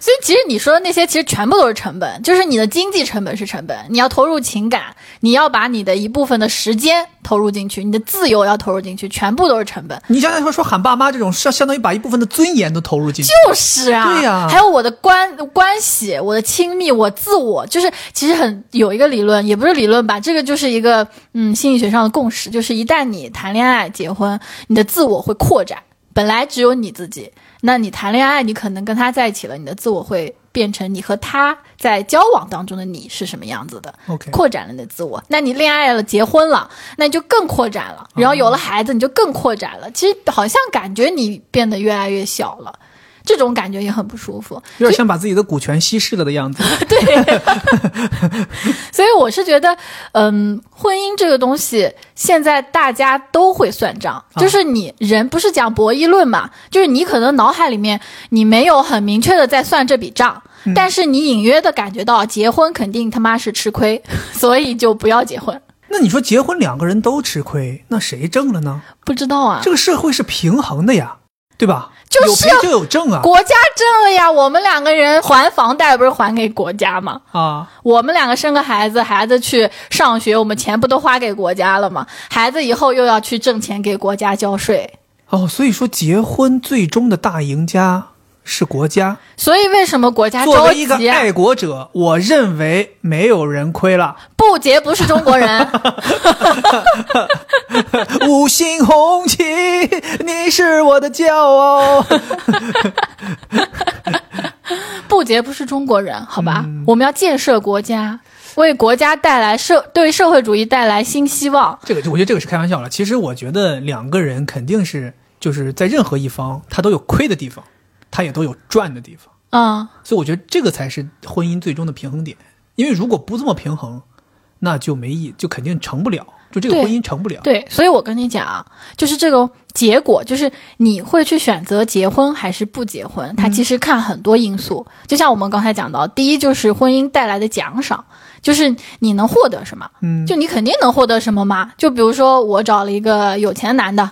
那我是不是获得了一些经济？嗯，那有钱男的找了我，我可能温柔体贴、美丽，嗯然后他找到了一个这种可以提供情绪价值的女性，那我们共同生育了一个孩子，这其实孩子本身也也是一个奖赏。那你要付出很多东西，嗯我们刚刚也讲到了经济的、时间的，这样一减就是一个婚姻带来的这个价值。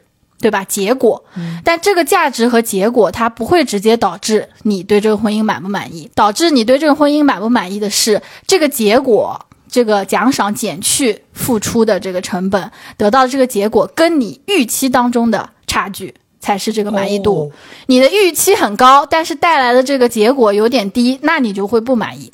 但如果你预期低，你的结果高，那可能就会满意。这个就是婚姻满意度的一个公式。哦，你这个时候确实是。对，哦，我本来以为剪完就就出结果了，但这个结果，对对对，你说的这个这个结果只是这个婚姻的一个客观的结果，可能别人看觉得你挺过得挺不错的，对对但你不满意，那是因为你觉得我应该有更好的。对。你这个和就是学生考试出分看分儿一样，你看似考六百四十八，挺高啊，牛逼呀、你再说一遍，牛逼呀、我平时都考七百，哪儿牛逼了？哈，考砸了我，对吧？我考砸了，就是这种感觉。对，所以说这个也是我们跟父母，就是这一代人不结婚，父母觉得这这人挺好，为什么不结婚？嗯是因为父母看你这结果已经跟他们的预期没有什么太大差距了。现在不是人家讲，呃，爸妈觉得只要是个男的就行，对吧？但是你自己的预期不一样，嗯，所以就你觉得找不好。比如说，为什么六位姑娘对吧找不好？那是因为他觉得没有合适的，但他爸妈觉得这么哪儿满眼都是合适的。对，就这个也不错，那个也不错，这秃头怎么了？对不对？胖一点怎么了？秃头怎么了？秃头没事儿吧？但是，咱说王伯伯都已经七十八了，这跟我怎么咱怎么交往呀？所以其实为什么这么多人不结婚？我觉得这个还是一个公式，很重要。但是核心还是自我意识提高了。就之前的人没有这个自己的预期，觉得哎爸妈说什么就是什么，或者这个社会就是这样，觉得这样好，那我就结了。但现在的人很多都有自己的想法，他要去追求符合自己预期的那个东西。对对，所以就是不结婚的人特别多。然后另外我还觉得有一点就是，其实我们上一辈，就是我们父母这一辈，嗯，因为他们不自由，所以他们结婚，而且不能离婚这种的，所以很多很多的不幸福的婚姻影响了我们这一代人。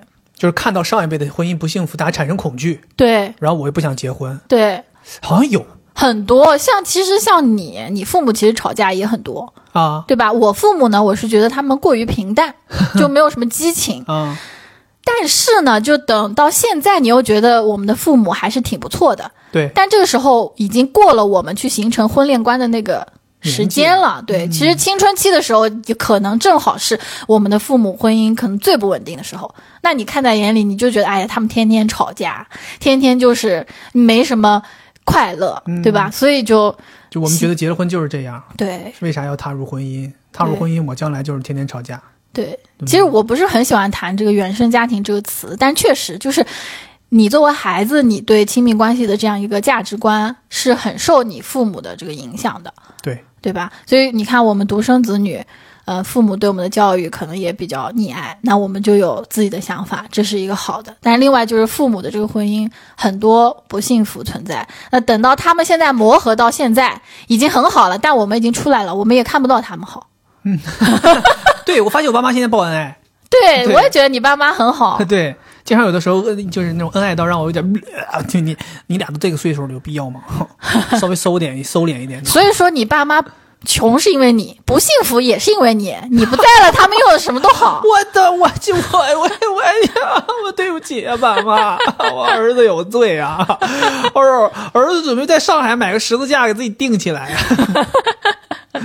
哎呦，原来是这，对，所以我觉得这个东西是不是有一个可以教育我们这代人的一个点？嗯，就是你想想啊，咱们那个父母那代人帮咱们找对象的时候，经常会提醒我们：哎呀，你可看好对方啊！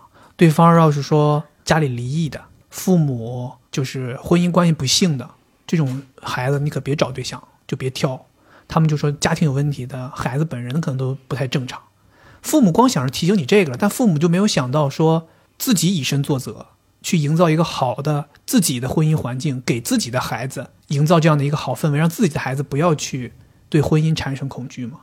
嗯。他们可能没想到这一点，所以我觉得我们这一代人既然意识到了这一点，就意识到了原生家庭的父母的婚姻关系会直接影响到我们这一代人的婚恋观，那可能我们在我们，比如像我们现在还没有孩子的时候，我们就要注意，我们如果有了孩子，我们在婚姻上面就要避免出现争吵，本来就是啊。对，，让让孩子从小就知道说，哎，婚姻的环境是一个什么什么正常的样子，不用说是一个非常粉饰过的极度美好的东西，但至少让他知道婚姻是这个正常的，婚姻是不至于让你害怕的。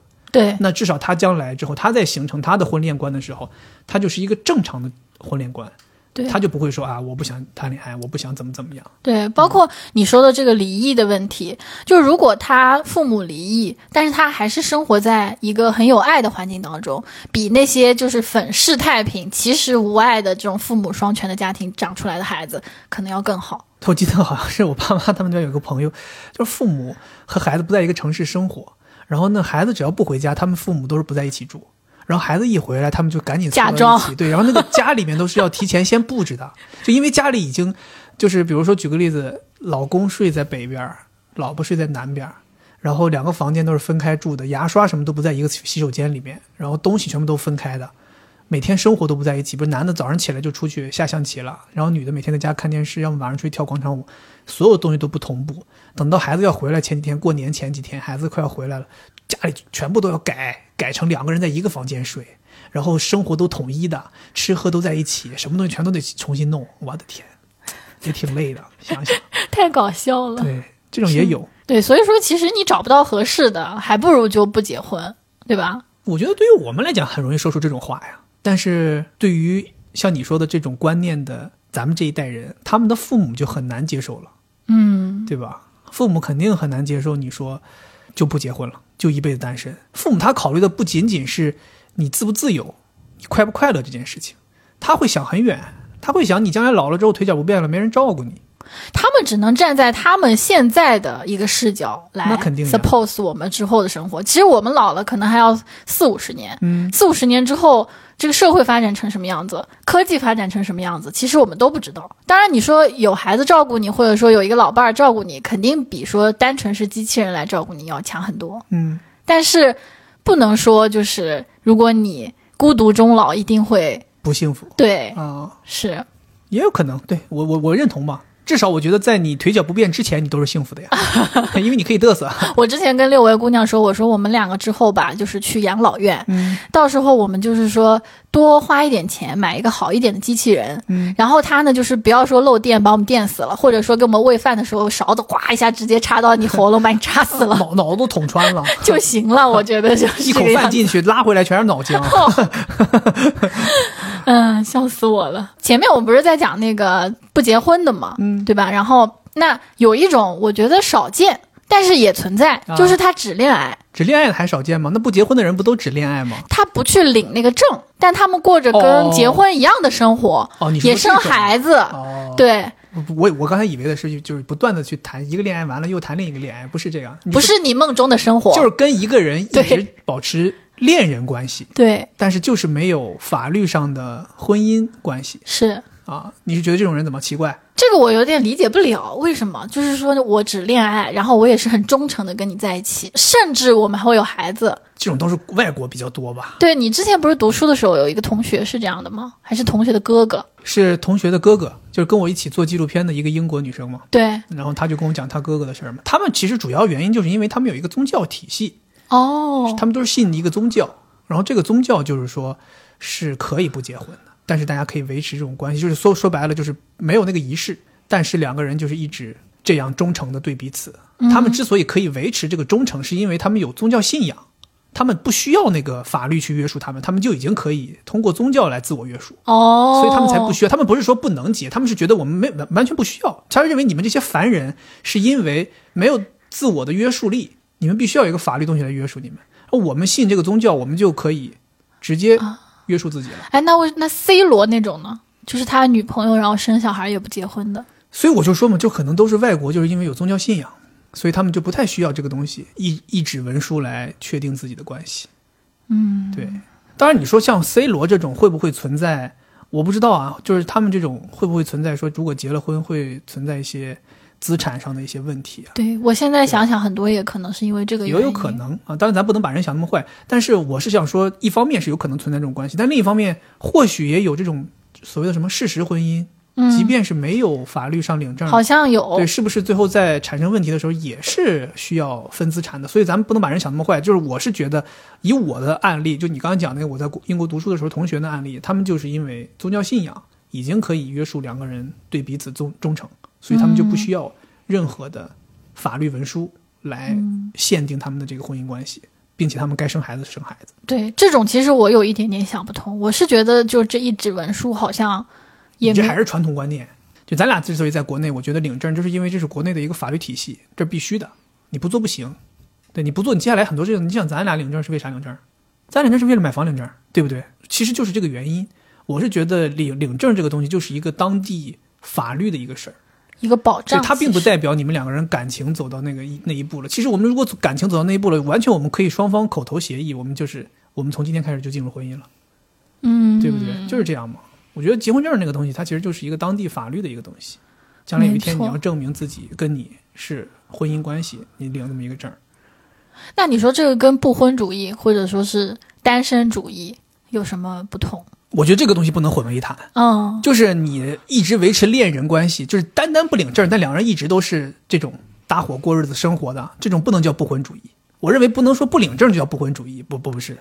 我觉得不婚主义的前提就是你真的没有要跟一个人共度一生，嗯，这种我觉得叫不婚主义，就一直保持自由身，算是一个不婚主义。单身，对，其实我是觉得不婚主义和单身主义某种程度上是有一定重叠的。嗯，对，就所以所以我就说嘛，就是你刚说那个案例，它不能划到不婚主义里。那你觉得就是为什么会有人现在就是会出现这种单身主义？就是我连长久的恋爱都不谈。我觉得可能因人而异吧，就有些人他就不适合谈恋爱。你比如说有些人啊，比如说我自己以自己为例啊，我以前在没跟你这么多年的时候，我以前在谈恋爱的时候，虽然谈的比较少，但我也能够非常明显的认识到自己的问题，就是我在谈恋爱和不谈恋爱之间，我不是同一个人。就谈了恋爱之后，我会变，会变得，比如说我之前说的，我会变得多疑，我会变得情绪暴躁，我会变得特别需要对方的陪伴，这些东西在我不谈恋爱的时候都没有的。所以有的时候，有些人你说他不婚，或者说甚至连恋爱都不愿意谈，他可能是认认识到自己在这两种不同的身份和状态下，他不是一个同样的一个自己，那他更喜欢某种状态下的自己。啊，这种人就是属于那种非常自我的人，他就是希望我能够永远保持一个我喜欢的自己。明白。对啊，就像我一样嘛。那如果说你要按我说，按照我的自己的心情来的话，我为什么之前有跟你说过？我说如果我们俩没结婚，或者是我们俩此时此刻离婚了，我就不会结婚了，我可能接下来不会再去二婚了。或者说，如果我们我到了一个某一个年纪还没有跟人结婚的话，我可能就选择一辈子单身了。因为我是慢慢的发现，就是我有些追求是很难跟对方碰的，就是很难跟再找一个人能够满足我，让我按照我的性格过得很舒服、很开心。那我又很享受我自己追求自我追求的那个状态，那我可能觉得那我就自己一个人过挺舒服的，对不对？所以这个就是为什么年纪越大越难找，因为人都是在不断成长的嘛。对，人都是有一个自我在那边的。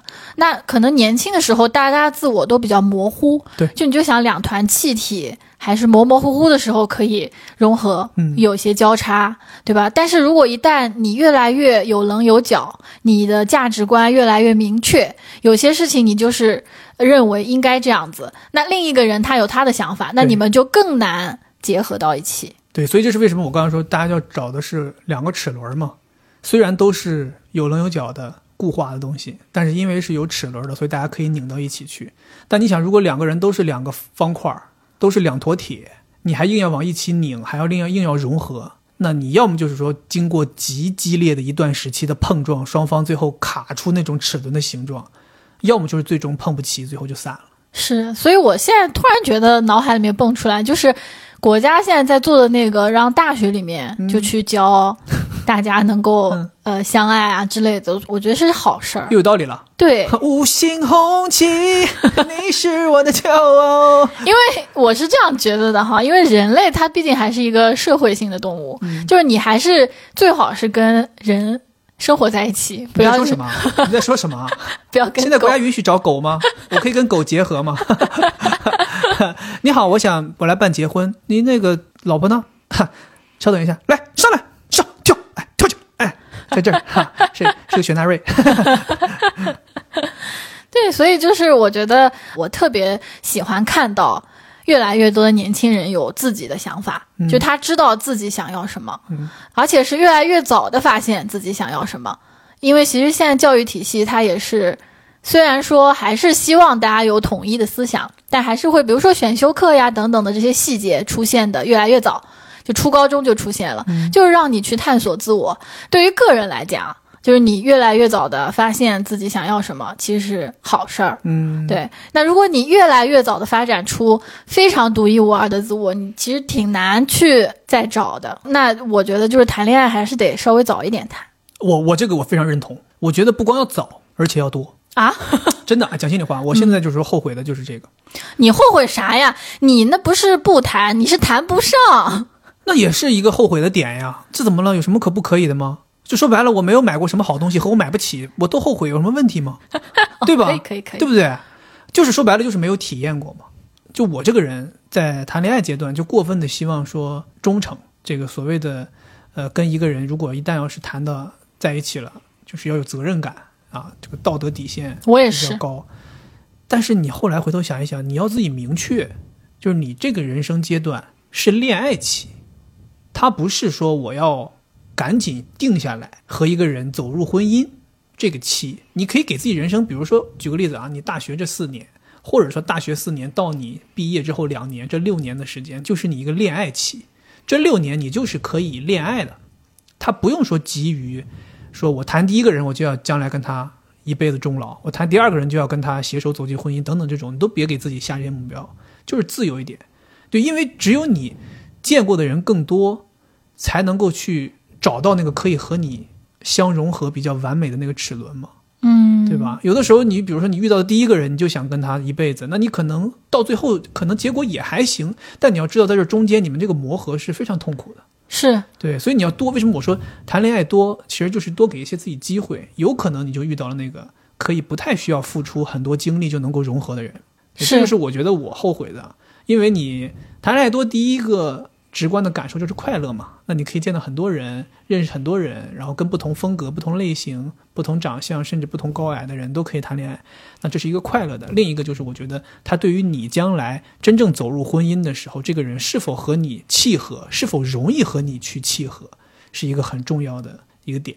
这个我还蛮同意的。对，所以我因为希望就是年轻人尽可能多谈一点嘛，反正你趁着年轻不谈恋爱干嘛呢？对吧？对对对，就你说的这个观点，我是非常非常同意的。因为很多人其实讲到，就是还是回到刚才说的，就是你可能会重复父母的那个婚姻模式嘛。另外还有一个说法，就是你在父母中间缺失到的一部分，很有可能会在你自己成年之后的恋爱当中去弥补。就比如说，有的女孩她从小缺失父亲的爱，对她很有可能就是喜欢比她年长的，对对吧？然后还有比如说，呃，很缺爱的女生，她可能长大了之后就是很粘人，嗯，对吧？然后安全感很低的，对对对，对，那还有一些，比如说小的时候被管得很厉害的，那他去恋爱的时候会变成一个掌控欲很强的人。嗯，如果说你谈的少，你跟这个人在一起之后，你们就进入婚姻了，那你们可能会一直在纠结在。去治愈你童年的这个伤，但如果你多谈几个，那你可能前面你就发现了这个事儿，哦啊，我是有这样一个模式的。如果你是一个自我反省厉害的人，那你相当于在前面就毕业了，然后最后你就会进入一段很平和的过程，就不会再去呃纠结你小时候缺失的那些东西了。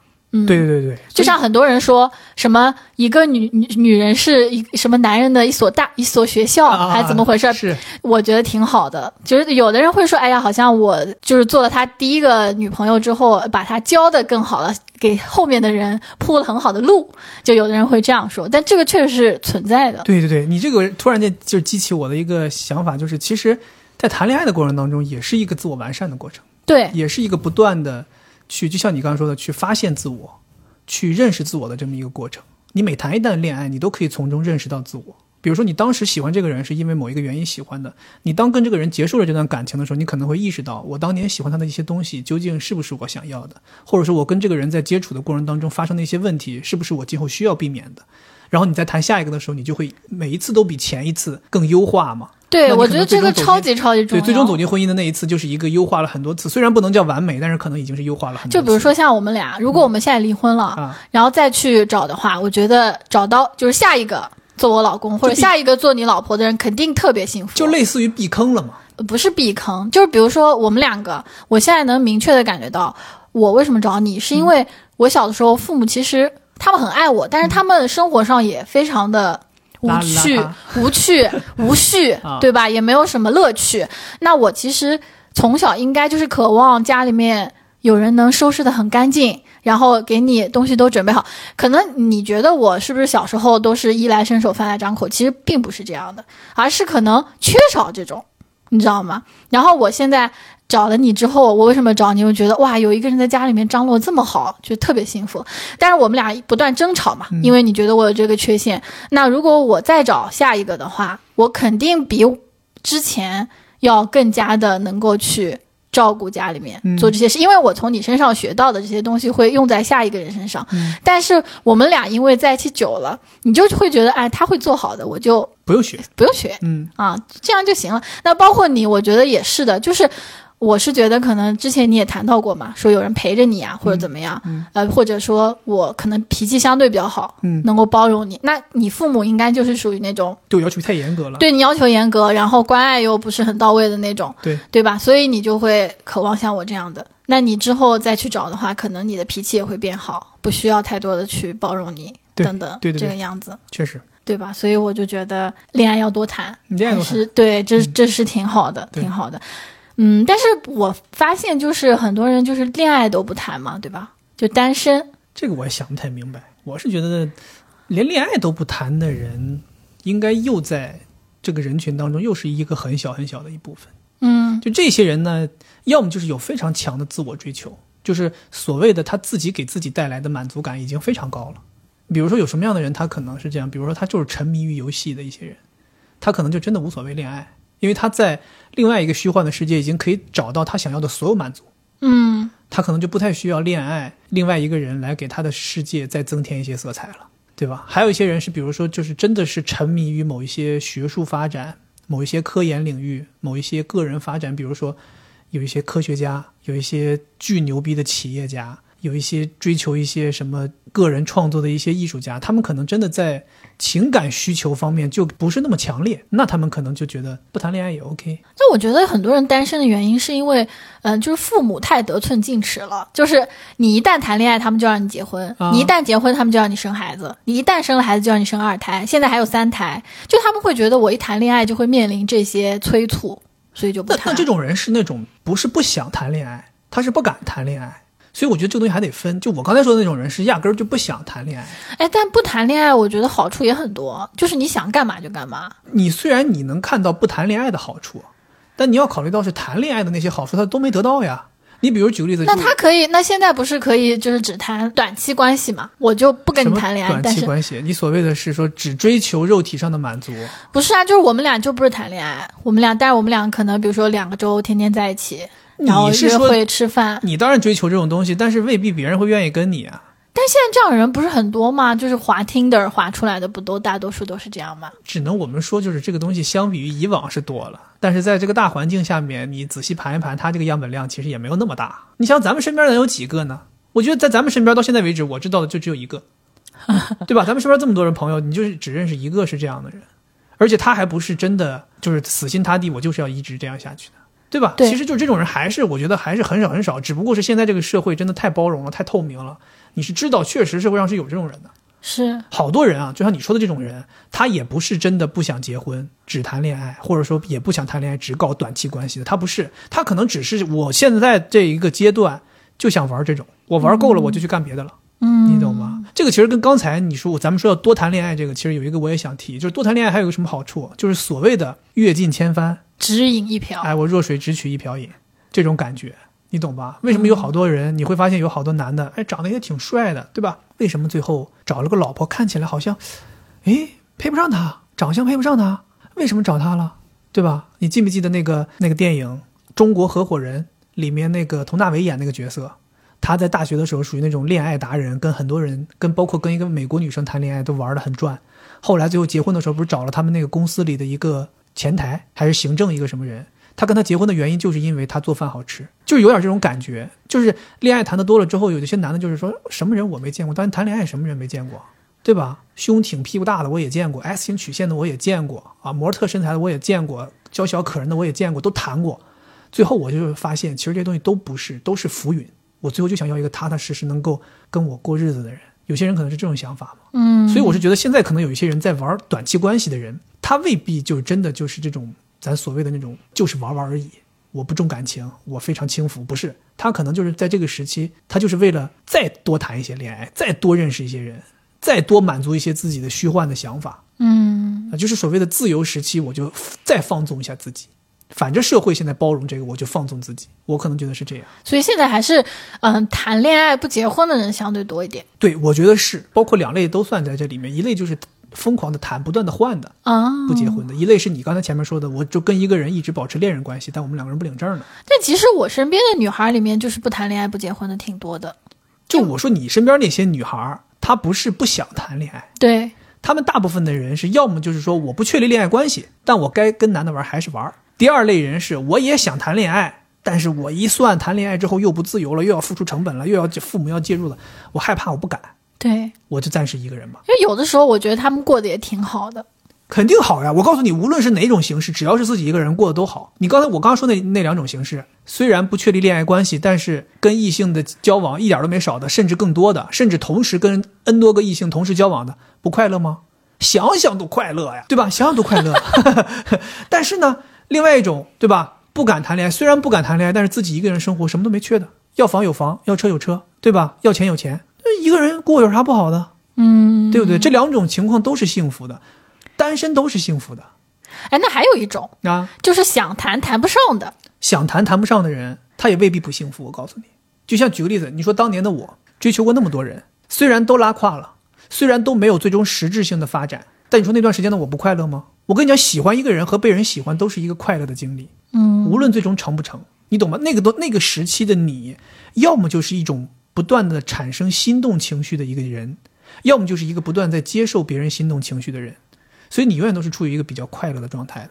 嗯，对吧？无论你成不成，你在追求别人的路上的人，也依然是快乐的，也依然是幸福的。你这种属于心理健康的，啊就是在亲密关系当中有一种人，啊就叫回避型，就回避型的这种恋爱的人格，他就是属于很需要爱，他就会跟他的潜在对象就是非常的亲密，嗯，但是，一旦这个人对他表现出喜欢或者想要去跟他确立关系了，他就害怕了，反而变得特别冷漠了。对，他就会逃避。其实我觉得这种人现在也挺多的。因为现在有很多人吧，我觉得就所谓的现代人的一些现代病，嗯可以理解为这个所谓的安全距离会要求的比较高，就他不太能接受一个人真正的踏入到我的生活里。是是是是是，对他可以接受说，在我的安全距离内，我们两个人维持一个关系。比如说，举个例子，我可以跟你聊天儿，没问题，咱俩可以在聊天文字里边爆暧昧，甚至发裸照都可以。但是不要跟我见面，你不要到我家里来，你不要约我出去搞那些什么男女朋友之间的事儿，不行，我受不了。咱俩就是一个互联网上面可以极尽取暖。对，想怎么样怎么样。或者有些人是觉得说，OK，咱们可以每周都出来吃饭，甚至看电影都行。你想跟我拉手也行，没问题。你想跟我抱一抱也行，都没问题。但你千万别跟别人说我是女朋友，你女朋友啊，我也不会跟别人说你是我男朋友的。而且我告诉你啊，我今天跟你看电影、吃饭拉手了，我明天还有跟别人吃饭拉手呢，你也别介意，你别给我搞这些，对吧？咱们就是朋友，也有这种人的。对，我觉得这个主要还是因为自我，还是问题还是出在自我身上，就是他的这个人格不稳定、模糊，或者是他比较自卑，所以他就很害怕，就是真实的一种赤诚相见。因为恋爱他肯定跟其他的不同，对，就会非常的亲密。那这种自我的扩张、自我的暴露会让他很害怕，他就会觉得自己可能不够好，所以他没有得到的时候呢，就极尽追求。但是，一旦对方好像表现出喜欢的时候呢，他又会担心说，这个喜欢会不会是假的？是不是因为我呃表现的好？那我不可能后来一直这样。那之后他会不会变得讨厌我？就是他害怕失去了。就对方一旦喜欢他了，他就会害怕失去这些东西。比如说，我之前听到过一个故事，就有有一个男生哈，他就是谈恋爱疯狂谈，接着换的那种。嗯但有一个呢，就是比较久了，比较久了之后呢，女生也会来他家过夜。然后有一天，他就是这个女生过夜完了之后，把他自己的吹风机、护肤品什么东西的放了一套在他家。然后这个男的，就是有一天早上起来看到这些东西之后，他就崩溃了，他觉得好像入侵感很强。长，就确立关系了啊、对他害怕死了，然后就赶紧就给人家打包 送快回去闪。送了，就你看觉得好像这种人非常的渣，但其实是他内心他深，层的恐惧，，对，很很恐惧。像我们就是你知道自己是很好的，然后你也知道自己想要什么，所以你勇敢去追求对方喜欢或者不喜欢，好像对你影响都不是很大。喜欢太好了。对吧？你赶紧来看我这么优秀的人，跟我亲密起来吧。但如果对方不喜欢啊，无所谓，他就只是不喜欢我这一款而已，嗯跟我没关系。但是那些自卑的、敏感的人，他会非常的害怕。然后为什么他们会这样呢？其实就还是父母那一代，他们对于孩子的要求、教育的方式，其实都有问题。所以为什么现在很多人呃不谈恋爱、不结婚，结婚了也很容易出现问题，嗯，就是因为他们作为独立的人，他还没有学会，那怎么去成立一个家庭呢？然后最可怕的是，你再生个孩子，那就完蛋了。所以说就是千万别被这些东西推着节奏走。对我觉得就是咱刚才聊这么多，其实核心的一个因素就是先完善自己。对，你无论是通过学习去完善自己，还是通过恋爱期、通过人与人的交往去完善自己，你都是要先把自己完善的，对自己的认识尽可能的完整之后，你才能知道去找一个什么样的人，确立长久的恋爱关系，并且走进婚姻，对吧？就跟咱说的这个什么磨刀不误砍柴工是一样的。有的人太过于在自己完全没有自己都没认清自己的时候，你就希望跟另外一个人组成一个家庭去认清彼此。就像你说我不熟悉这辆车，我就上来就全速开，那你很容易出现交通事故。前提是你得先把这个车的性能都熟悉了，然后你才可以非常娴熟的去驾驭它，时快时慢你都可以。是对，我觉得确实是这个样子。然后其实还有一些哈，就是我看到的现在年轻人比较没办法归类是啥，就有一些有意思的这种婚恋的现象。比如说我弟，他超级搞笑，就是他现在不谈恋爱。但是呢，他是要结婚生孩子，这个他很明确。然后他说：“我反正不谈，等到时候我爸妈给我安排吧。啊，他就等着包办婚姻。”对，等着包办婚姻。哦，小小的身体里藏着一个非常老派的这个人生价值观啊。他是觉得，我觉得是习得性无助吧，就之前也谈过几段，但是都被父母给踹黄了，踹黄了，所以他后来就受不了，他说：“哎，那我就躺平吧，我不管，就是你们到时候给我安排什么，我就所以我真服你们家人的心态，就真的你们家人这个破罐子破摔的心态，真的说拿就拿出来了。就我是真不行，我跟你讲，我们家人都不行，就一定要追求自己的追求，就是我们会极力的打破所有阻碍，为了实现自己的追求。啊但我发现你们家人，无论是你爸这边的人，还是你妈这边的人，都是那种有追求，追求个两次，如果都是碰壁，算了算了，不追求了，再见啊，躺平躺平。躺平，挺好的。对所以我觉得你们这边也可能是大智慧。这个我觉得很难说，因为你经过自己的努力追求来的东西。但有的时候你经过自己的努力，摔得浑身是伤，撞了南墙，你什么也没追求到啊！哎，call back 一下，就是刚才讲的这个自由婚姻和包办婚姻，啊到最后还是包办婚姻更幸福。在你弟眼里就是这样呀。可能咱们觉得说你傻，你包办了，你等着将来包办之后出现问题吧。但是可能只是在我们眼里看到的问题，可能你弟真正置身于其中，他不觉得有任何问题，他觉得我很幸福，对吧？你看我谈恋爱没付出任何，我妈就给我找了一个老婆来，然后我们两个家庭，对吧？我爸妈提前都弄好了，我爸妈和他爸妈关系也好，我爸妈也喜欢这个老婆，对吧？我后期感情可以培养的嘛，对吧？你只要别来管我打游戏就行。对吧？可能真的就是，所以他那种幸福是咱体会不了的。嗯，对，这个东西也是，就怎么说吧，就是真的是萝卜白菜各有所爱。喜欢萝卜的人，他不觉得白菜好，是，但你要知道，喜欢白菜的人，他是觉得白菜很好的。嗯，对，是这么一个人生智慧。哎，那那我还有个朋友，他是那种就是把结婚当项目做，当项目做是什么意思啊？把婚礼当项目做是我们，把结婚当项目做是干嘛？他他跟我一样大，啊然后他说他为什么说，呃，一开始的时候他可能也是会有一些对结婚婚姻会有些幻想，嗯，但现在他说他对婚姻是没有任何幻想的，就是他说他看到了他身边的人都不幸福，天天吵架，还有出轨。他说他的理论哈，男的都会出轨的，所以我现在就是不去谈什么自由的恋爱，我现在我这个结婚是个项目，首先有目标，我什么三十三周岁之前必须要结婚，嗯，然后。结婚呢，它有一些条条框框，什么 A，你不要对我付出，我也不会对你付出。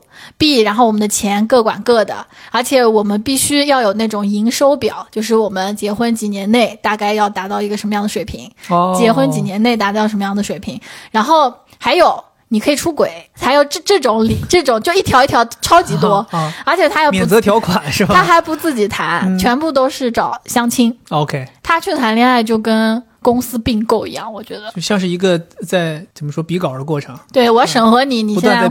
婚前有什么财产，然后你的这个收入现在是什么样子啊，等等一堆。我觉得真的是是他没有遇到真正喜欢的人呢？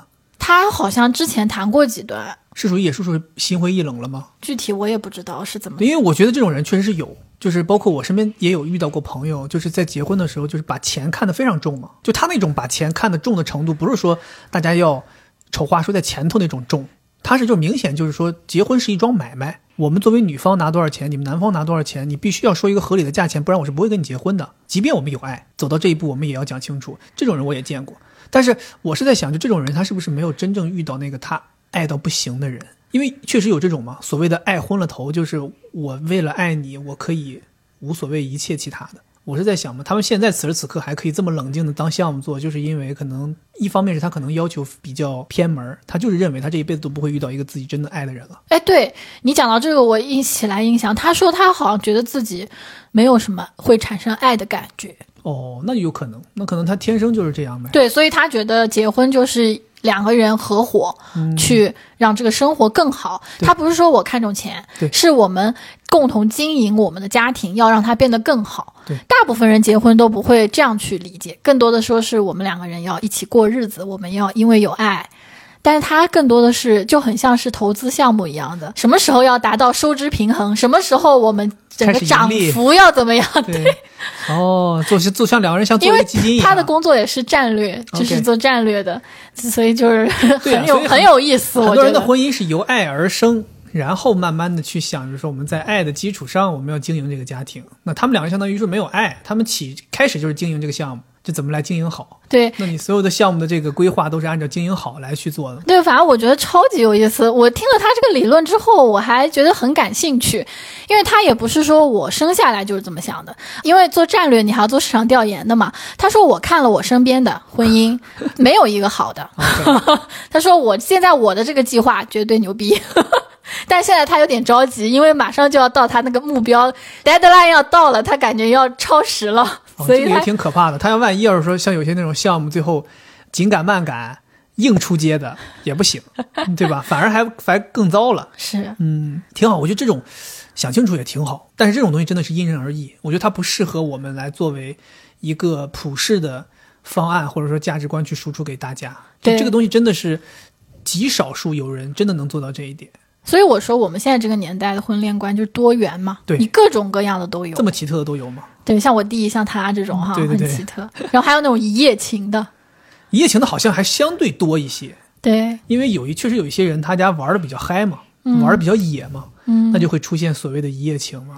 哎，但是我发现哈，就是一夜情，很多人都觉得，哎，我们要有长久的这个关系，认识到之后再结婚。嗯，那一夜情结婚之后，我生活当中唯一的一对儿，嗯现在过得超级好，就到现在还很恩爱幸运吧，我觉得可能。啊、幸运，我觉得也是，就感觉就是上帝的旨意，对因为他们是一夜情之后就怀怀孕了嗯，对，正常人是不太会有这种一夜情立刻结婚是不幸的这样的一个观念在脑子里的。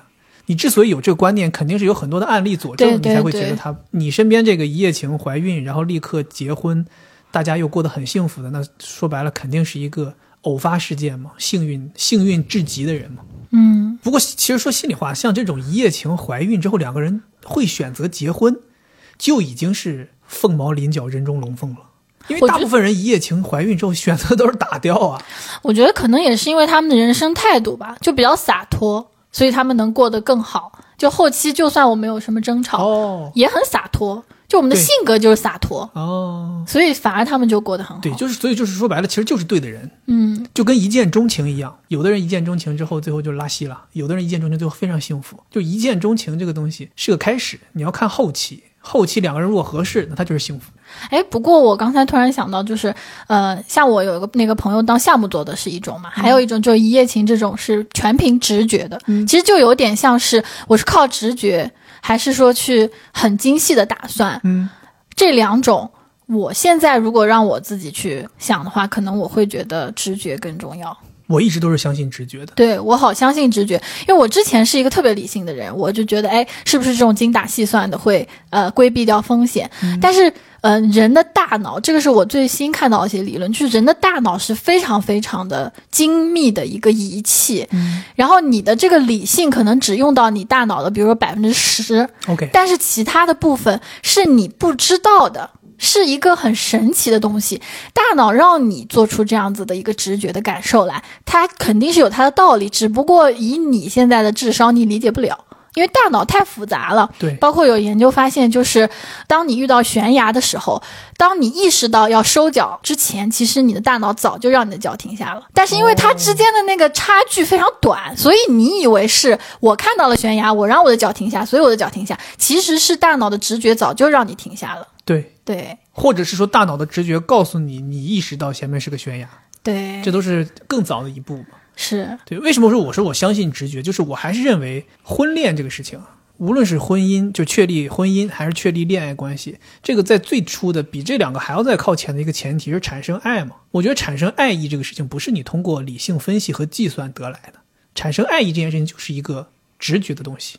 是一个非常玄的东西。为什么歌里都唱的爱是一种很玄的东西？就是它就是一个很玄的东西。它你喜欢这个人的那个东西，为什么很多人说喜欢你还需要理由吗？就是这个东西，喜欢人是不太需要理由的。嗯，他之所以说不需要理由，不是说他没有理由，是他产生喜欢的这个概念，这个冲动是没有什么由头的，它就是产生了。对，这就是直觉。那可能你的大脑已经经过计算了，只不过你作为凡人理解不了。所以我是我是非常坚信，就是非常认同，爱是需要直觉的。但是我认为，如果你要说走进确立恋人关系、长期的恋人关系和再进一步确确立婚姻，是需要理性的去分析的。哦，对，因为爱其实是不太需要计后果的。嗯，我一直是这么认为，就是爱是不计成本、不计后果，你可以痛痛快快的去爱。但是婚姻是要计成本、是要计后果的，而且你要思考的。而且你要知道，爱是会消失的，对啊就是爱里面的激情、不计成本的那一部分是会消失的。对的，所以说，还是要考虑清楚再走入婚姻。嗯，对，然后最后就想再抛一个问题，就是到底要不要婚姻，要不要结婚？你先问我嘛，对啊，我们俩选择了结婚呢，对啊，所以说重新选嘛？哦，这个挺难的。我觉得难的点在于我个人的追求和社会的普世价值观可能还存在的一些碰撞。就是就像我之前咱们两个人在很多讨论的时候，我们都会说，说我们两个人的观点是我们两个人的观点，对，但是我们很难不去加入父母双方的传统观念，他们是是怎么考虑的。所以有的时候你很难说真的去洒脱的去说，我就可以做一个什么什么样的决定。是的，我特别同意你。对。但是如果说抛开传统观念，咱们就说就谈咱们两个人的想法。嗯，现在这个问题就是说，究竟要不要婚姻，你就拿你自己的内心想法来回答，我拿我的内心想法来回答。我觉得我是不希望结婚，我也不要结婚。对，因为就像我们前面分析，其实我们前面分析已经能够给这个问题一个答案了。你看我们现讲的婚姻，没有婚姻下人多自由，没有婚姻下人多洒脱，没有婚姻下人可以省出多少成本，把这些钱都花到自己身上，等等这些东西。我是觉得未来啊，可能真的随着社会的发展不断的进步啊，因为我们其实肉眼可以看到，就是比我们发展年头更长的一些发达国家，他们确实已经开始有这种苗头了，就是所谓的不婚主义更多了，甚至有很多人真的就是开放关系这种东西的，未必不好。对我觉得可能最终一定会经历这么一个过程，至于他是不是最终，那未必，但是可能会经历这么一个过程。不晚了，反正那时候我肯定已经死了。对，就是让我说的话，如果我要是结束咱俩这段婚姻，我可能就不会再结婚了。或者说，如果说我带着现在此时此刻的认知回到我没有结婚那个年代，我可能也不会结婚了。这是我的选择吧，就是不参与任何父母的。嗯，对，那所以换句话说，就是如果父母参与进来的话，我们就很难自主了。而且我觉得人是，我觉得可以不考虑社会标准，啊但是我觉得父母很难不考虑。对呀、因为他们真的是能把你烦死啊。对我其实我跟你观点比较相似啊，我觉得我可能也不会选择结婚，嗯，但是对我来讲，亲密关系非常重要，对，所以我肯定是要有亲密关系的，必须的。而且我不太会去短期关系非常多的去经历，哦，我还是喜欢长期的，因为我觉得长的东西才能给你感悟，让你成长。我觉得就是亲密关系给我最重要的东西就是我自我的拓展。嗯，就我是一个个自我意识非常强的人，就是我可以察觉到自己是个什么样子的人，我也可以察觉到自己的成长，所以一段关系如果给我带来一些新的，我发现我的我的新的一些特质，或者说我的老特质在变化，嗯这都会让我觉得很兴奋。所以亲密关系对我来说是非常重要的。但是结婚的副作用真的是，哎，你说咱俩现在有这种想法啊？咱俩现在有这种想法，我们是不是要结婚？呃，要离婚？不不不不不，我是在想是什么原因让我们两个人这种想法。我觉得有一个很重要的原因，就是因为我们两个人的恋爱经历并不是特别丰富。其实说白了，这是一个缺失，就在于我们两个人之间可能是一个经历上的缺失，所以我们两个人现在为什么都会想说，是不是我们有可能在选择婚姻的时候，重新选的时候，我们可以不结婚？其实原因就是因为我们没经历过丰富的恋爱经历。我是在想，如果我们两个人真的经历了非常丰富的恋爱经历，和很多人谈过恋爱之后，那此时此刻是不是可能就是那种阅尽千帆想要结婚？对，特别是我们在自己是不同状态的时候去恋爱。对呀、就比如说，我们之前谈过的恋爱都是学生时期，我现在会去思考，比如说我谈一个比我大十岁的人，会是一种什么样的感觉？嗯，就我会去思考这种形式，他肯定会带给我不一样的成长。对就我就觉得我是属于那种非常饥渴的想要成长的人，那跟不同的人交往，肯定会有不一样的感受。对就你想想，咱们现在分析一下啊，你比如说我们，你高中时候谈恋爱肯定是有高中时候谈恋爱的感觉，对。大学的时候谈恋爱，大学谈恋爱的感觉，初入社会，在工作场上认识一个职场上的人谈恋爱是另外一个感觉，在完全非职场社交环境当中偶遇到的一个人表达喜欢之后谈成恋爱又是另外一个感觉，通过相亲谈恋爱又是另外一个感觉，就这东西都是不同的感觉，不同的场景下建立的亲密关系都会给你带来非常不一样的认知，嗯哼，包括这些不同场景下接触到的人也都是来自不同圈层的。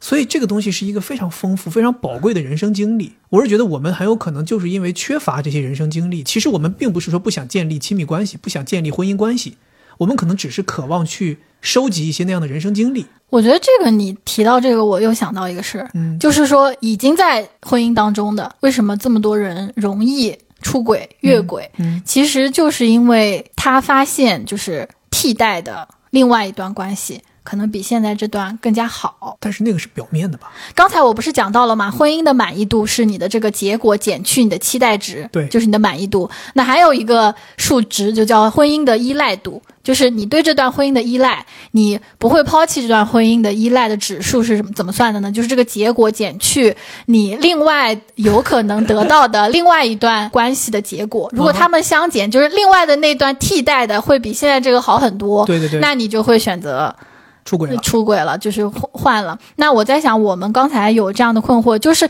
我们不知道这个替代的是好是坏，所以我们也不会去真正的去越轨。但是你心里面总有一种想法，说如果换一种会是什么样子？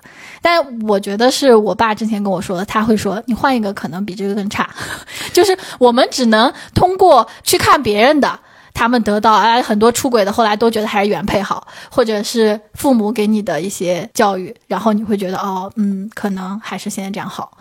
对，我觉得你爸说的这个是一个怎么说？我们自我麻痹的一个话术。嗯就是你反复的强调，告诉自己说，大千世界，林子大了，什么鸟都有。我再换一个人找到的，真的大概率会比我现在找到这个人还差。这是大家这常规讲的嘛。老经常有的时候，夫妻之间一吵架之后，老婆或者老公就会，一般都是老婆跟老公说：“你以为你跟我离了之后，你还能找到我这样的吗？”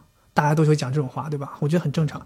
但是刚才你说那个，说出不出轨是做这个减法嘛？嗯我觉得这个东西其实很多很迷惑性，就为什么这么多人出轨，就是因为这个新的他们幻想的这个数值啊，迷惑性是刚开始，非常高。因为这个就像我们说的，它是在那个激情峰值的时候，对再加上呢，它还不是说简简单单的说是两个单身的恋人这个峰值，它是你有一种我是法外狂徒，我在婚姻之外 我偷腥的那种那个唤醒程度特别高。那个那个数值会非常高，甚至有的时候那种数值啊，就是很夸张，就是这个女的明明或者这个男的，你出轨的这个对象明明拉出来客观一分析都是负分，但是他就是有一点特别激你的这个兴趣。你比如说这个人，他就是胸大，对吧？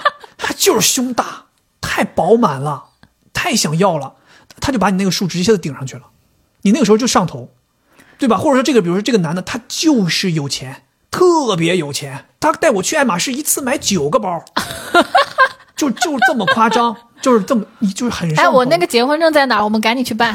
对吧？我的意思就是嘛，就这种东西，所以你拿这个数值过来一减，你这个对，已经这个叫什么人老色衰的这个婚姻，你往这一减，马上肯定是个负数你肯定就出轨了呀。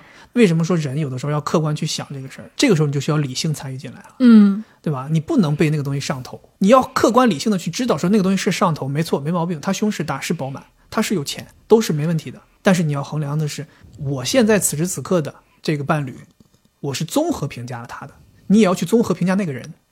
你要说那个人你综合评价了之后发现确实也是我真爱，那你倒可以好好的跟这个商量商量。哎，那所以说嘛，嗯现在很多人都是这样的，他不以离婚为目的去出轨，就是以爽一下子，对，就是以爽一下子很多人都这样。啊。那你可以跟你老婆商量嘛，对吧？就是是不是可以商量？比如说你跟你老婆或者跟你老公商量，商量的肯定是不行呀这，就是所谓的，我就说啊，不行的话就是不行嘛，你就自己老实的嘛。但是现在也有行的，对，行的就是开放关系了嘛，对，对吧？或者是说你要么就打大，你就偷，偷完之后挨打你就得认。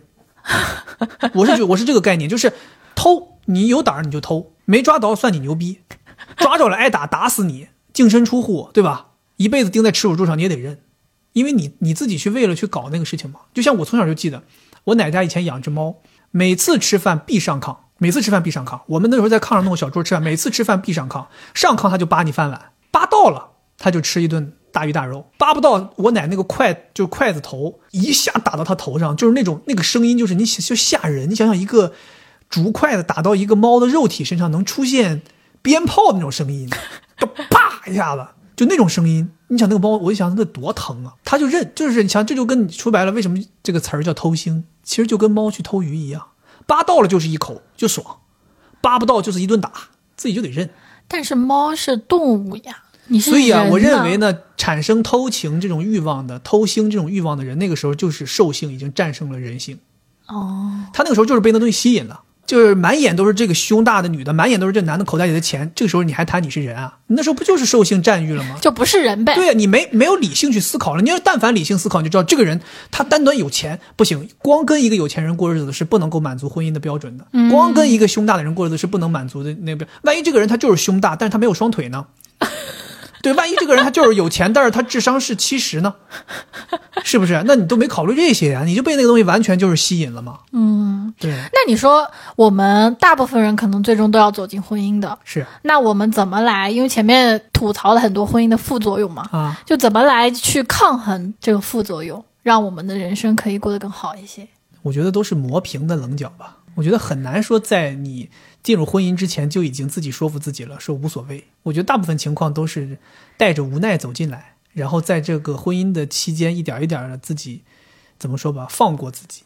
嗯，我是觉得是这样的，是。很少有人可以在婚姻之前就已经说我大智慧的认识到、成熟到我可以已经接受了所有婚姻当中的负面，嗯，然后我再走进来。不是的，那有一些具体的，比如说我是这样想的哈，就是一个很重要的，不要跟父母走太近，这个必须。距离产生美。这是你看我们这个距离，你看我们这个距离，我们的距离真的是高高的。这个我觉得绝对千万千万千万就是要要记住。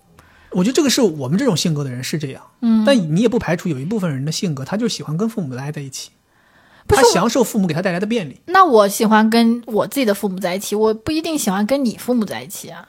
所以嘛，那你如果说，比如举个例子，真的就是你喜欢跟你的父母在一起，我又不排斥跟你的父母在一起，不就有些人就顺理成章就搞到一起了吗？就像你有些朋友、同学什么的，就是父母住楼上，我住楼下，这种都有嘛，对吧？那他们可能就肯定就是能接受，他不可能说我每天过得还抓心挠肝的，我还这么生活。这种还是少数。对我还是建议，就是既然成立了自己的家庭，一定要独立的去对对面对自己生活中的快乐和压力，就都是自己去面对，我觉得是非常重要的。这个也是某种程度上就是你在婚姻当中维持基本的两个人的自由。对，就像我说的，就是很多人为什么婚姻不幸福，是因为他们自己都没过好自己。像这种都还没有脱离自己原生家庭的，你就来结婚，对对，就非常扯淡的一件事情。我觉得 是真的非常扯淡。除非就是说你现在有孩子，前几年工作都非常忙，啊，那是可以暂时的，就他只是过来帮帮忙，而不是说哎我们现在融合到了一起到你生。活当中，对。对，我觉得这个是大忌。其实这个的核心还是人要独立，对，你要自立、自信、自尊、自强。就是虽然说可能婚姻很多东西让你觉得要付出、要包容，嗯，但是在付出和包容的背后，还是很强大的一颗自信。就很多人会觉得，如果说我付出了，那对方会不会觉得我很卑微？就觉得你是一个随便付出的人。但是我觉得一个人如果是很自信的话，他不会把这个付出当做是我是很卑微的在付出，可能是一种就是施舍，不是付出，是输出，是给予。对对对，就你刚才说那个，不光要跟父母保持距离啊，我觉得这个物理上的距离是一个的，另外一个就是在决策上也要跟父母保持距离。夫妻之间一旦成立了家庭之后的所有的决定都是独立的，嗯，父母可以参与，对给予意见，对但他们绝对不能来帮我们这个家庭做决定。对所以就是说，他们的意见合理，我们可以采纳；他们的意见不合理，和我们有出入，以我们的为准。对这也是保持距离的一种方式对，其实也是自我嘛，就是你有自己的想法，对吧？说白了，孩子长大，对吧？离开父母是一个长大的过程。嗯，谈恋爱了，结婚了，这又一另外是一个长大的过程。这说白了，你已经是一个真的是一个真正的大人人了独立的人了。对。对，你要是一个很具体的人，反正就说来说去就是自我，真的非常非常的重要。然后包括我们说两个人在一起，为什么后来婚姻过不下去了？就不是讲到不自由嘛，嗯然后讲到去互相迁就嘛，嗯其实也是丧失自我的一个表现。是就是你有自己的想法，你就不会在非常多核心的地方被人家带走。对包括就是很多人说在婚姻当中被呃 PUA 失去了自我，就因为对方老是打击你，然后你就会觉得，哎，我是不是真的这样做不对？其实你应该有保持好，就你知道你自己是行的。对对对对对，就像你说的嘛，有一个你用的那个词，你经常喜欢用的那个叫什么？温柔而坚定。嗯其实我觉得婚姻之间两者的关系也是类似于这种，就是大家始终保持一个婚姻双方非常融洽的关系，就是所谓的温柔，而坚定就是我不能妥协，我不能去为了对方而迷失自己。对对我觉得这个东西可能可以给一些踏入婚姻的人一些建议吧。对，而且有自我的人的话，他不会觉得你对我好，我就要什么都听你的。自有有自我的人也会被别人尊敬。你对我好，那是因为我值得你对我好。对对对，对，然后我对你好是因为我好，我愿意去爱你，愿意去付出，所以我才对你好的。这样的话，你就在婚姻当中是非常自由的一个人。对，还有啊，这个就是讲要保持自我。然后第二呢，很重要的就是你要让你这个自我很新鲜，就是你会有很多很多的成长，你总是会发现一些，就让对方发现你身上他没见过的那个好的地方。闪光点。对，就是他总是会发现你身上有新鲜的东西。为什么婚姻会让人觉得厌倦？其实是因为激情产生的三大因因素啊，一个是幻想，就是你们两个还没有在一起的时候，嗯他对你有很多很多的幻想，他得不到，哎呦觉得你好，其实那些都是他幻想的。第二呢，就是新奇。就是因为他不熟悉你，所以你每一面他都觉得有意思。然后第三就是唤醒，他给你很多刺激，让你觉得兴奋。那时间长了之后，这些都没了，幻想肯定没了。你天天在一起，像我们风控在一起，有什么幻想呢？然后新奇也没了，就是都一样嘛好像嘛，不风控就有幻想了一样。就新奇也没了，全都是一样的。然后刺激肯定也没了嘛，就是没有办法唤醒你了。就是这个建议，就是你一定要两个人去经历一些新鲜的东西，然后你也要不断的去成长，这个然后去寻找一些新的刺激，很重要。对你说的这个，我觉得在中国的夫妻关系当中非常非常的重要，或者是说大家真的是需要去关注的一个点。就我发现中国很多夫妻啊，尤其是不管是比我们年长的，还是我父母辈的这些人，你发现大家觉得好像婚姻是一个终点，就是两个人作为独立的人能够进入婚姻，就是我们人生的终点。进入婚姻之后，我们就不需要自我成长了。因为反正我都结婚，我可能觉得人生的发展就是为了能够找一个对象，找到了对象，我就达成我的人生目标了。接下来我就可以放纵自己了。所以为什么有好多男生，尤其是男生，结了婚之后就是形象真的就是过山车一样的大大跌跌价，就是颜值大往下跌啊，身材一下子就膨胀起来了。为什么？他们就是觉得我帅，我优秀，不就是为了找一个对象吗？我已经找到对象了，我还需要这些？不需要了。哇，一个礼拜吃六次肯德基全家桶。对吧？每天晚上小烧烤、喝酒，对吧？抽烟，头不洗的，牙不刷的，都觉得无所谓了。其实这个东西真的很损耗双方婚姻当中婚姻内的感情。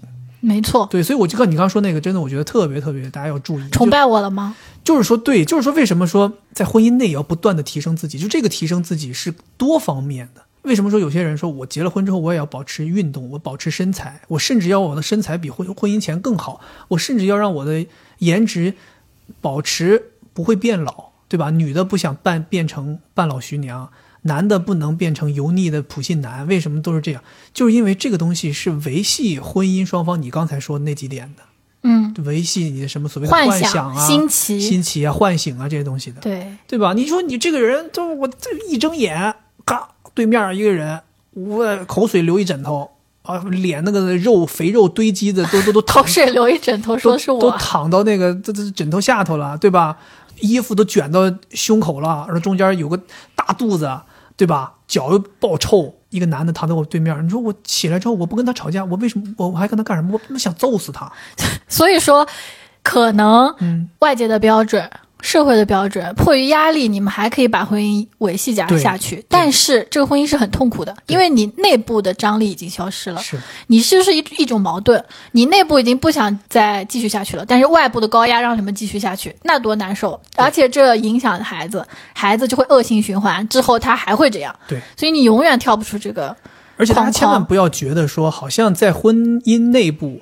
自己再去优化自己，好像是有点卑微，觉得好像是我我要为了满足他的一些什么新奇幻想什么的，我去弄，不是的，你知道吗？你在婚姻内把自己变得更好，也是一种自我提升。对啊，而这些好东西都是在自己身上。对，这个也是我我经常反思，就是你经常会数落我说我这个不好那个不好，我第一反应是很生气，这个很正常。有人说你不好，你肯定生气，但后面我就会去想，我如果改了。那对我不是有好处吗？我就算跟我就算跟这个人不在一起了，那另一个人来看我的时候，会不会觉得我好像是比我之前的那个要好？对啊，你就像我举个例子，我这去年开始的这个减肥，你说我这肥肉，我掉的又不是你的肥肉，我掉又不是邻居的肥肉，掉的是我自己的肥肉，对吧？你自己身材好了，你自己也舒服，对方看你也顺眼，双赢啊，谁也没吃亏啊。对，不要老考虑好像是我在为对方做什么事情，对吧？包括说什么改脾气，脾气好一点。对自己也有好处啊，出去少挨打呀，对吧？对，所以我是觉得大家一直在谈 PUA，谈别人打压你，呃，你你要不要改变？他说的是不是对的？其实大家不要就是矫枉过正，不要觉得我什么都是好的，你们不能来这样说我，好像我很卑微了这样去改。其实也不是，你可以去观察这个人。首先他在说你的时候，提出这个建议的时候，他的态度怎么样？就像我们说的温柔而坚定，他是你能够感觉到他是为了你好才这样子去提的。然后另外就是你要观察。你不要就是仅限于当时你们在聊这个话题的时候，他数落你的时候的那种情绪，而是去思考他这个人平时对你怎么样，你能感觉到他是充满爱意的，而不是说哎你太胖了，就是每天都是说你不好，这种是不行的。我是这样认为，就是你要有一个嗯独立的判断。对吧？他对你的这个建议到底是为了你好，还是说他呃觉得嫌弃等等的？呃，我觉得像我们两个人有机会这样去聊播客，其实对我来说也是一个很好的事情。呃，我们会在聊播客的过程当中说一些你没有听过的事情，或者是一些呃我们平时没有谈过的话题，你也会发现对方身上有你没见过那一面，这不就有新奇了吗？对呀，其实很多像我们两个人这种在一起这么长年限的一些人，包括甚至比我们更久的一些夫妻，就别说深度聊天了，连聊天的机会可能都少。就大家太被容易被生活的琐碎牵绊，就没有时间真正的去互相聆听对方的声音，或者说互相两个人来交换一些观点。所以，我们两个人能有机会在录这个播客，有的时候可以很深度的去聊一些事情，或者像哪怕我像我们之前那几期，我们只是单纯的去回忆我们的过往的故事。其实都是一个很难得的经历，是非常难得的一段相处的时光。对对，包括还可以分享出去，然后有很多人听，我觉得也很好。然后大家就在评论区有他们的想法。对，我是很喜欢看到有不同的想法的，这样的话又会跟我的自我碰撞，然后让我产生一个新的念想。行吧，那我们这期节目内容差不多就是这样了。然后这一期节目也像我们开头说的，给我们整个五月份的这个特别的企划，关于我们的爱情来做一个收尾啊。嗯，也希望我们聊了那么多，呃，很多观点的碰撞啊，希望能够给现在听我们节目的听众有一些谈不上任何建议，只是说让大家能够激发一些大家自己的想法。没错，没错，也希望大家能够在婚恋的这条路上，大家都能够找到自己的所爱，找到自己合适的人，然后能够幸福的度过自己接下来的生生活。对，对吧也希望我们两个人可以，OK，毕竟我们都说了，如果不结婚的话，就不想结婚了，等等。希望希望我们两个人能够找到自己真心爱的另一半，红尘呀，滚滚，痴痴好好过一呀过四个人的日子，好好四个人好好过日子。哎，我突然想到一个，就是，呃，讲到开放关系，这个我是听到过一个实例的，嗯就是一个女儿，嗯。她是家里面条件特别好，嗯然后她找了一个老公，两个人生活在澳洲，但是有一天她突然看上了一个乐队的鼓手，哦。这个鼓手还是个女的，，shit，就是她第一自己的性向发生了变化，哦。第二她又爱上了在婚姻中爱上了另一个人，啊。然后她就跟她老公谈，谈了之后就是她老公同意了，哦，可能是迫于压力，你还记得那个电视剧吗？嗯《致命女人》。嗯，正经的过上了老婆老婆孩子热炕头的生活，然后这个女的就花钱投资了，直接就是做这个鼓手他们这个乐队的经纪公司，然后后面他们三个人是愉快的生活在了一起对吧？没错吧？老婆老婆孩子热炕头，哎呦，嗯太有钱能使鬼红尘呀，推磨呀，滚滚，吃吃呀，情深。有钱能使鬼推磨，行吧？好吧，我们这一期节目就到这儿了。然后啊，在六月份的时候，我们会陆续的给大家再策划一些有意思的事情聊给大家听。OK，那么今天节目就这样了，咱们下一期同一时间不见不散，拜拜。拜拜。